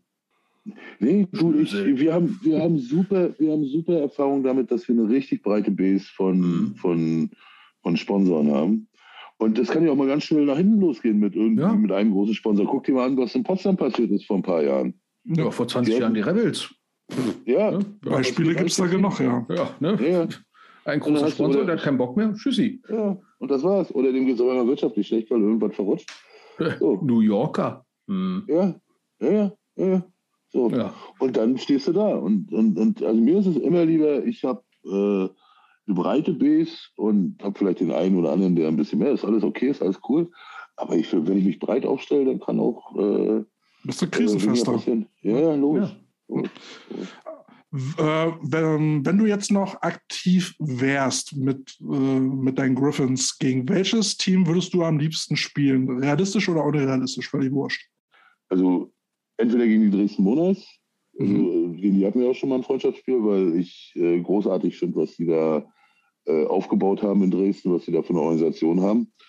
Und Ja, aus Berlin haben wir eigentlich gegen alles. Gegen die Rebels haben wir in Berlin noch nicht gespielt. Also vielleicht gegen die mal. Oh, ja, ne, hatten wir schon, Bears hatten wir, Bulldogs. Äh, naja, mal kicken, wie es mit den Rabbits weitergeht. So, irgendwie richtig rund läuft es bei denen auch gerade nicht. äh, was ist da los? Naja, also, also die A-Jugend hat zurückgezogen ne? und, äh, Ja, das spielerische gehört, ja. Und dieses spielerische Ergebnis in der GFL sieht jetzt auch nicht sehr überzeugend aus. Also da haben sie auch mehr verloren als gewonnen. Ähm, haben da ja auch einen neuen Coaching-Staff. Ne? Klar muss sich das dann auch erstmal einspielen. Ja. Ähm, ja, aber momentan haben so in Berlin eher die Adler wieder den, den Daumen auf den Drücker. Ne? ja, aber jetzt mal kurz fällt mir eine spontane Frage. Ähm, es ist die auch, also es ist eine persönliche Wahrnehmung von mir. Ich habe das Gefühl, jetzt, nachdem wir jetzt aus der großen Corona-Phase raus sind, also im Sinne von, wir haben eine richtige Saison, ähm, also gefühlt, subjektiv habe ich das Gefühl, die Anzahl der Spiele, die abgesagt werden müssen, hat zugenommen, gefühlt jedenfalls. Aber auch die, die Klatschen, die teilweise gespielt werden, so 40-0, 80-0, äh, Ja. äh, haben die zugenommen. Äh, Hast du das auch schon beobachtet? Oder? Absolut, ich bin ganz bei euch. Und das, und das ist ein großes Problem. Und damit meine ich jetzt nicht die, die, das First Set.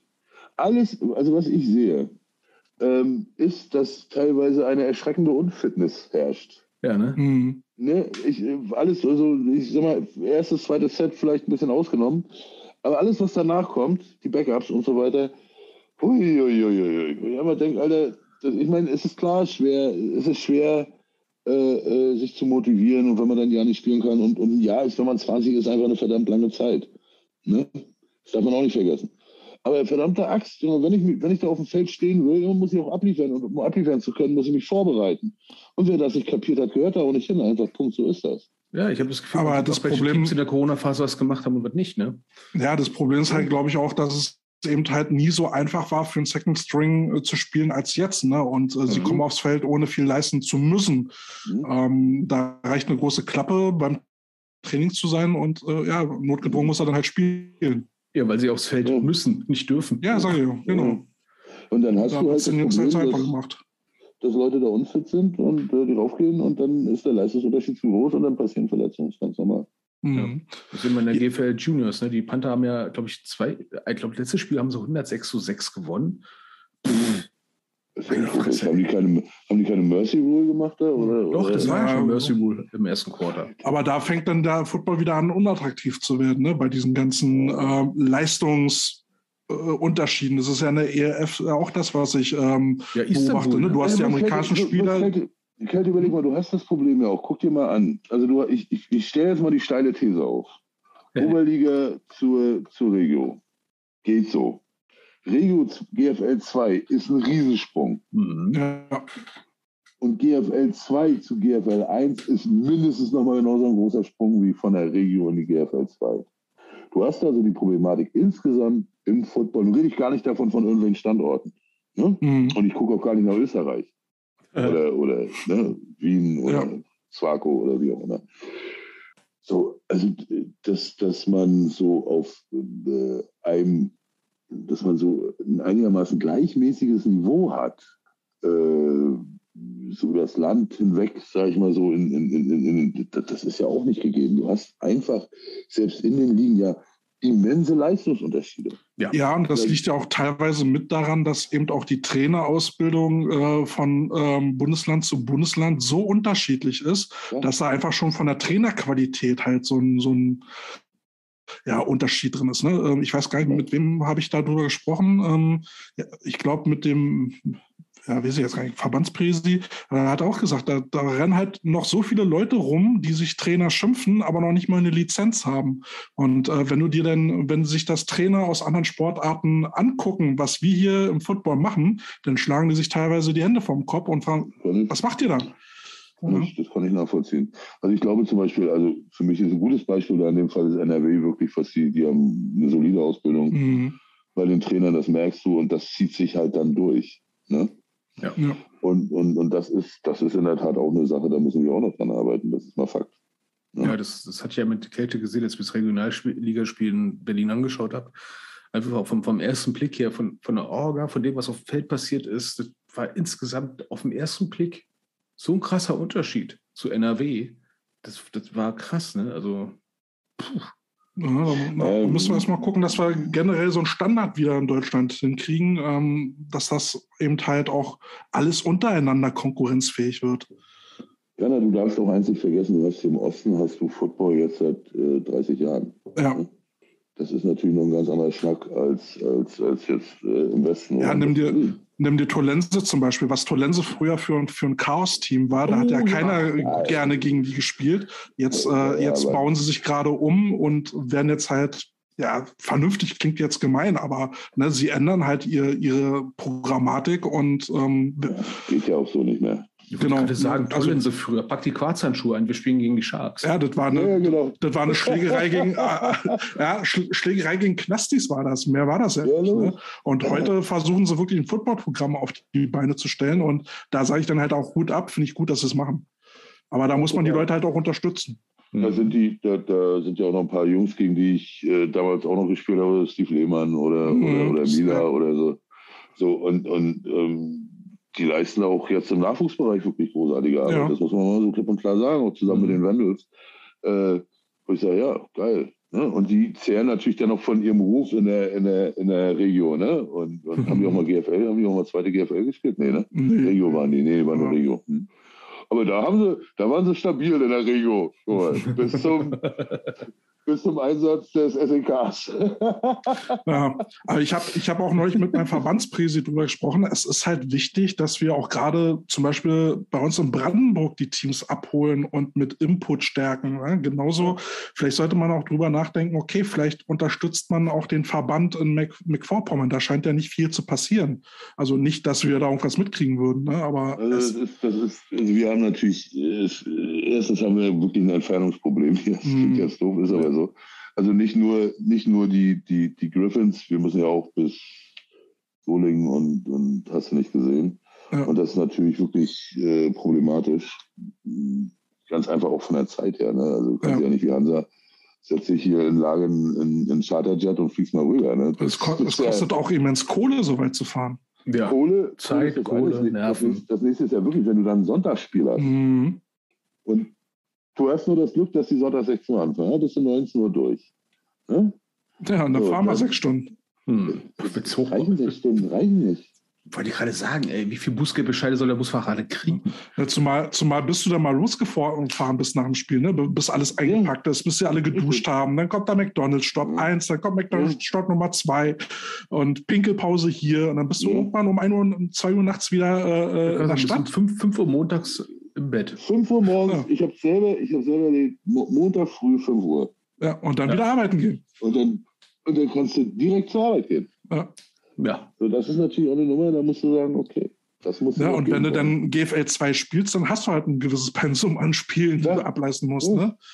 Oh. Ja, das ist ja. schon hart.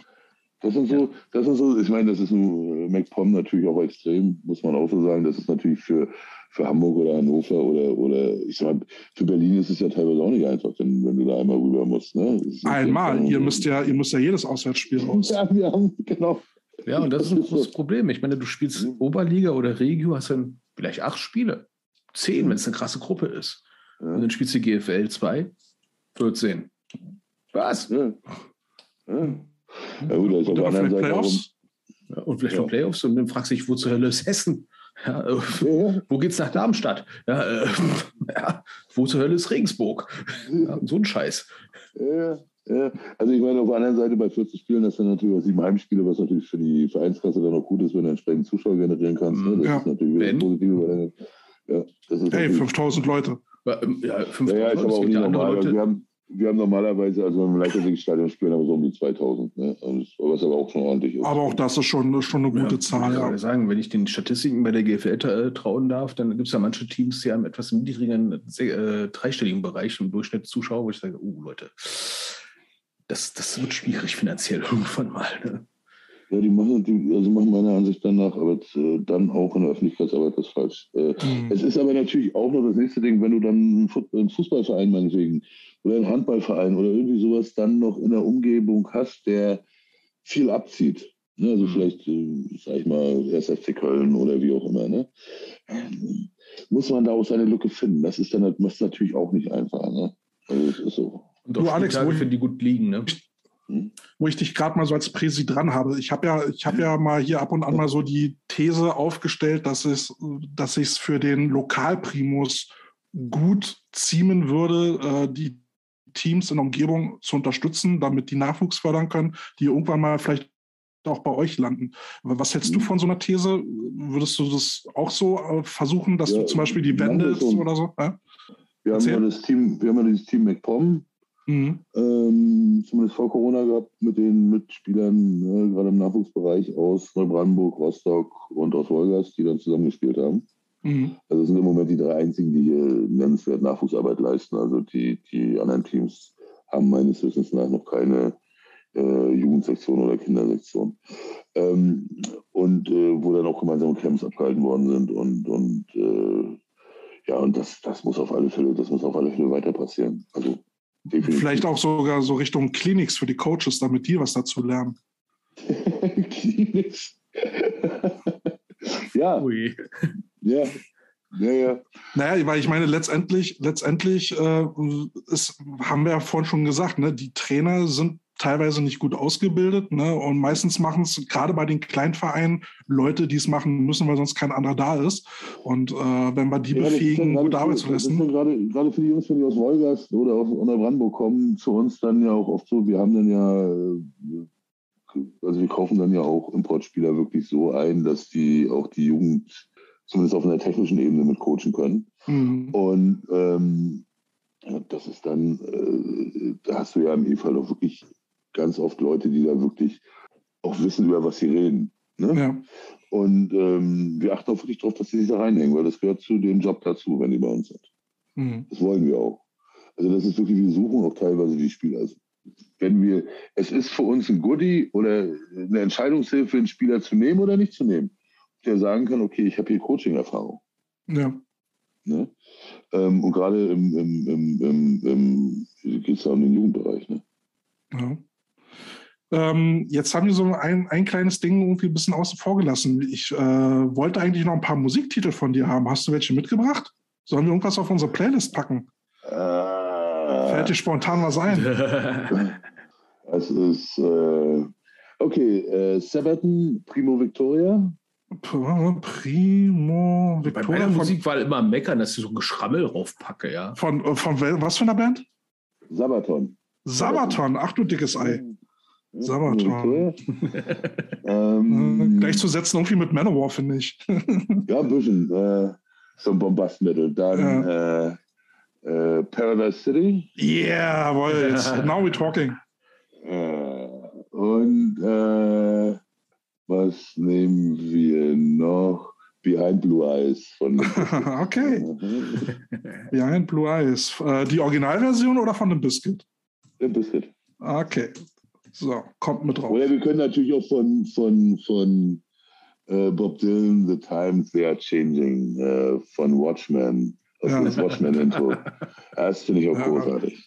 Kann man als vierten Song mit draufpacken, weil du so ein toller Gast bist. Ja. Das haben wir. da sind wir mal großzügig. Gönnen wir. Ja, ja weil äh, jetzt sind wir auch schon so ein bisschen am Ende angekommen. Ähm, Alex, hast du noch irgendwie ein Lebensmotto, eine Weisheit für uns, die wir dann ins Posting mit reinpacken können? Ähm, ich habe mal den, den äh, Tanaka, das war der damalige Chef, oder ist jetzt auch immer noch Chef der All-Japanischen Sumo-Föderation, gefragt, was ich tun kann, um besser zu werden. Ja. Und dann hat er, hat er mich angeguckt und angelächelt gesagt, do what necessary.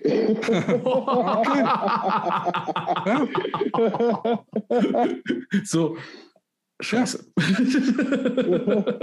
Dachte, ich kriege jetzt so einen super Tipp, ne? Und okay, was notwendig ist. Aber, ja. na gut, aber da würde ich halt sagen, ne? Das ist ähm, gut. Also die Leute, die wir momentan aufs Feld lassen, wo wir uns beschweren, die tun, was notwendig ist, aber kommt es nicht eher darauf an, mehr zu tun, als notwendig ist, sondern die extra Runde zu drehen? Das ist die Frage, ist was notwendig ist halt, ne? Genau. Aber tu, was notwendig ist, um zu gewinnen. Also es ist, äh, mhm. es ist also das ist ein bisschen weiter gefasst als das im ersten Moment. Das ist so, das ist so dieses typische Mao Zedong-Ding. Der hat mal gesagt, ähm, äh, egal ob die Katze schwarz oder weiß ist, Hauptsache sich hängen Mäuse, weißt du? Ja. Das ist so, es ist so, es ist eher so zu sehen. Also das äh, hat so eine Metaebene, die ganze Geschichte. Und ähm, ich denke, am Ende des Tages, äh, tu was notwendig ist. Das heißt, für mich, hieß als Sportler für mich, dass ich immer versucht habe, der, der, der beste Sportler sein zu können, der ich zu dem Zeitpunkt sein kann. Mhm. Ähm, mich selbst nicht zu schonen und was ich, ich muss auch erst, also was, ich habe natürlich auch alle anderen Sachen hinten angestellt in dieser Zeit. Also Beziehungen, alles. Also es mhm. war alles, weißt du, du gehst abends ins Bett, du denkst als letztes daran und stehst morgens auf und denkst als erstes daran. Und ich habe es auch nie wegen der Kohle gemacht. Kohle war ein Abfallprodukt. Also dass ich dann irgendwann angefangen habe, damit Geld zu verdienen, das war, das war, ja, das war mir auch unwichtig. Das hat mich nicht interessiert. War gut, dass du jetzt sagen kannst, okay, du konntest äh, Sponsorverträge All Nippon Airways und konntest kostenlos da und da einfliegen und weiß der Geier was. Und alles super. Ähm, Aber das hast du ja in dem Moment dann erarbeitet. Ja. Das hast du erarbeitet. Aber das darf natürlich nicht Antrieb sein. Mhm. Du musst Bock auf das haben, was du da machst. Und nur dann kannst du besser werden. Wenn du es machst, weil du, weil du ein Silver Shadow haben willst und, und, und, und, und, und Platin Grills mit äh, weiß der Geier was, dann bist du da falsch. Ja. Das waren nochmal sehr tolle Schlussworte. Vielen Dank dafür. Vielen ja. Dank, dass du die Zeit für uns hattest, lieber Alex. Ich fand, das war auch wieder ein sehr, sehr gelungener Talk. Mhm. Ähm, war ein inneres Blumenpflücken. ja. Carsten, noch irgendwelche letzten Worte? Du, was notwendig ist. Sumo, du noch einen letzten Gruß? Ja, man, macht weiter so. Ich hoffe, dass der Podcast wächst und gedeiht, ähm, weil ich glaube, ähm, dass das dass, dass sowas wie ihr auch wirklich, also ich will jetzt kein Zucker in den Arsch blasen, aber dass sowas wirklich noch gefehlt hat. Und äh, quatscht weiter so, wie euch der Schnabel gewachsen ist. Das werden wir machen. Oh, und ja, äh, mit so tollen Zuhörern wie dir macht, macht es ja erst recht Spaß. Dann weiß man, wofür man es macht. Genau. Gut, liebe Leute, das war unser Leute, Talk. Wenn du, das nächste Mal, wenn du nächste Mal in Rostock bist, du hast jetzt meine Nummer, dann. Sag ich äh, Bescheid. Ja, müssen wir dann, dann, äh, dann treffen wir uns auf ein zuckerfreies Erfrischungsgetränk. Moment mal, ich muss mal kurz notieren. Das erste Mal, dass Kälte sich nicht selber direkt einlädt.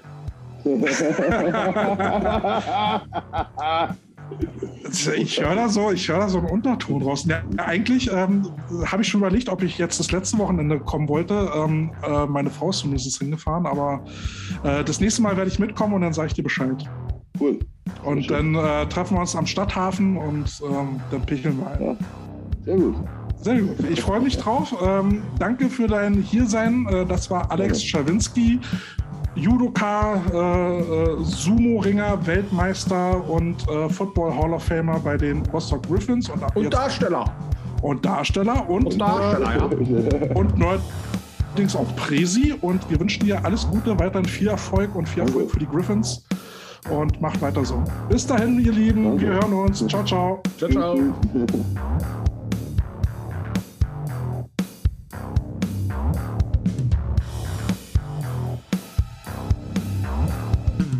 Die Coach Potatoes.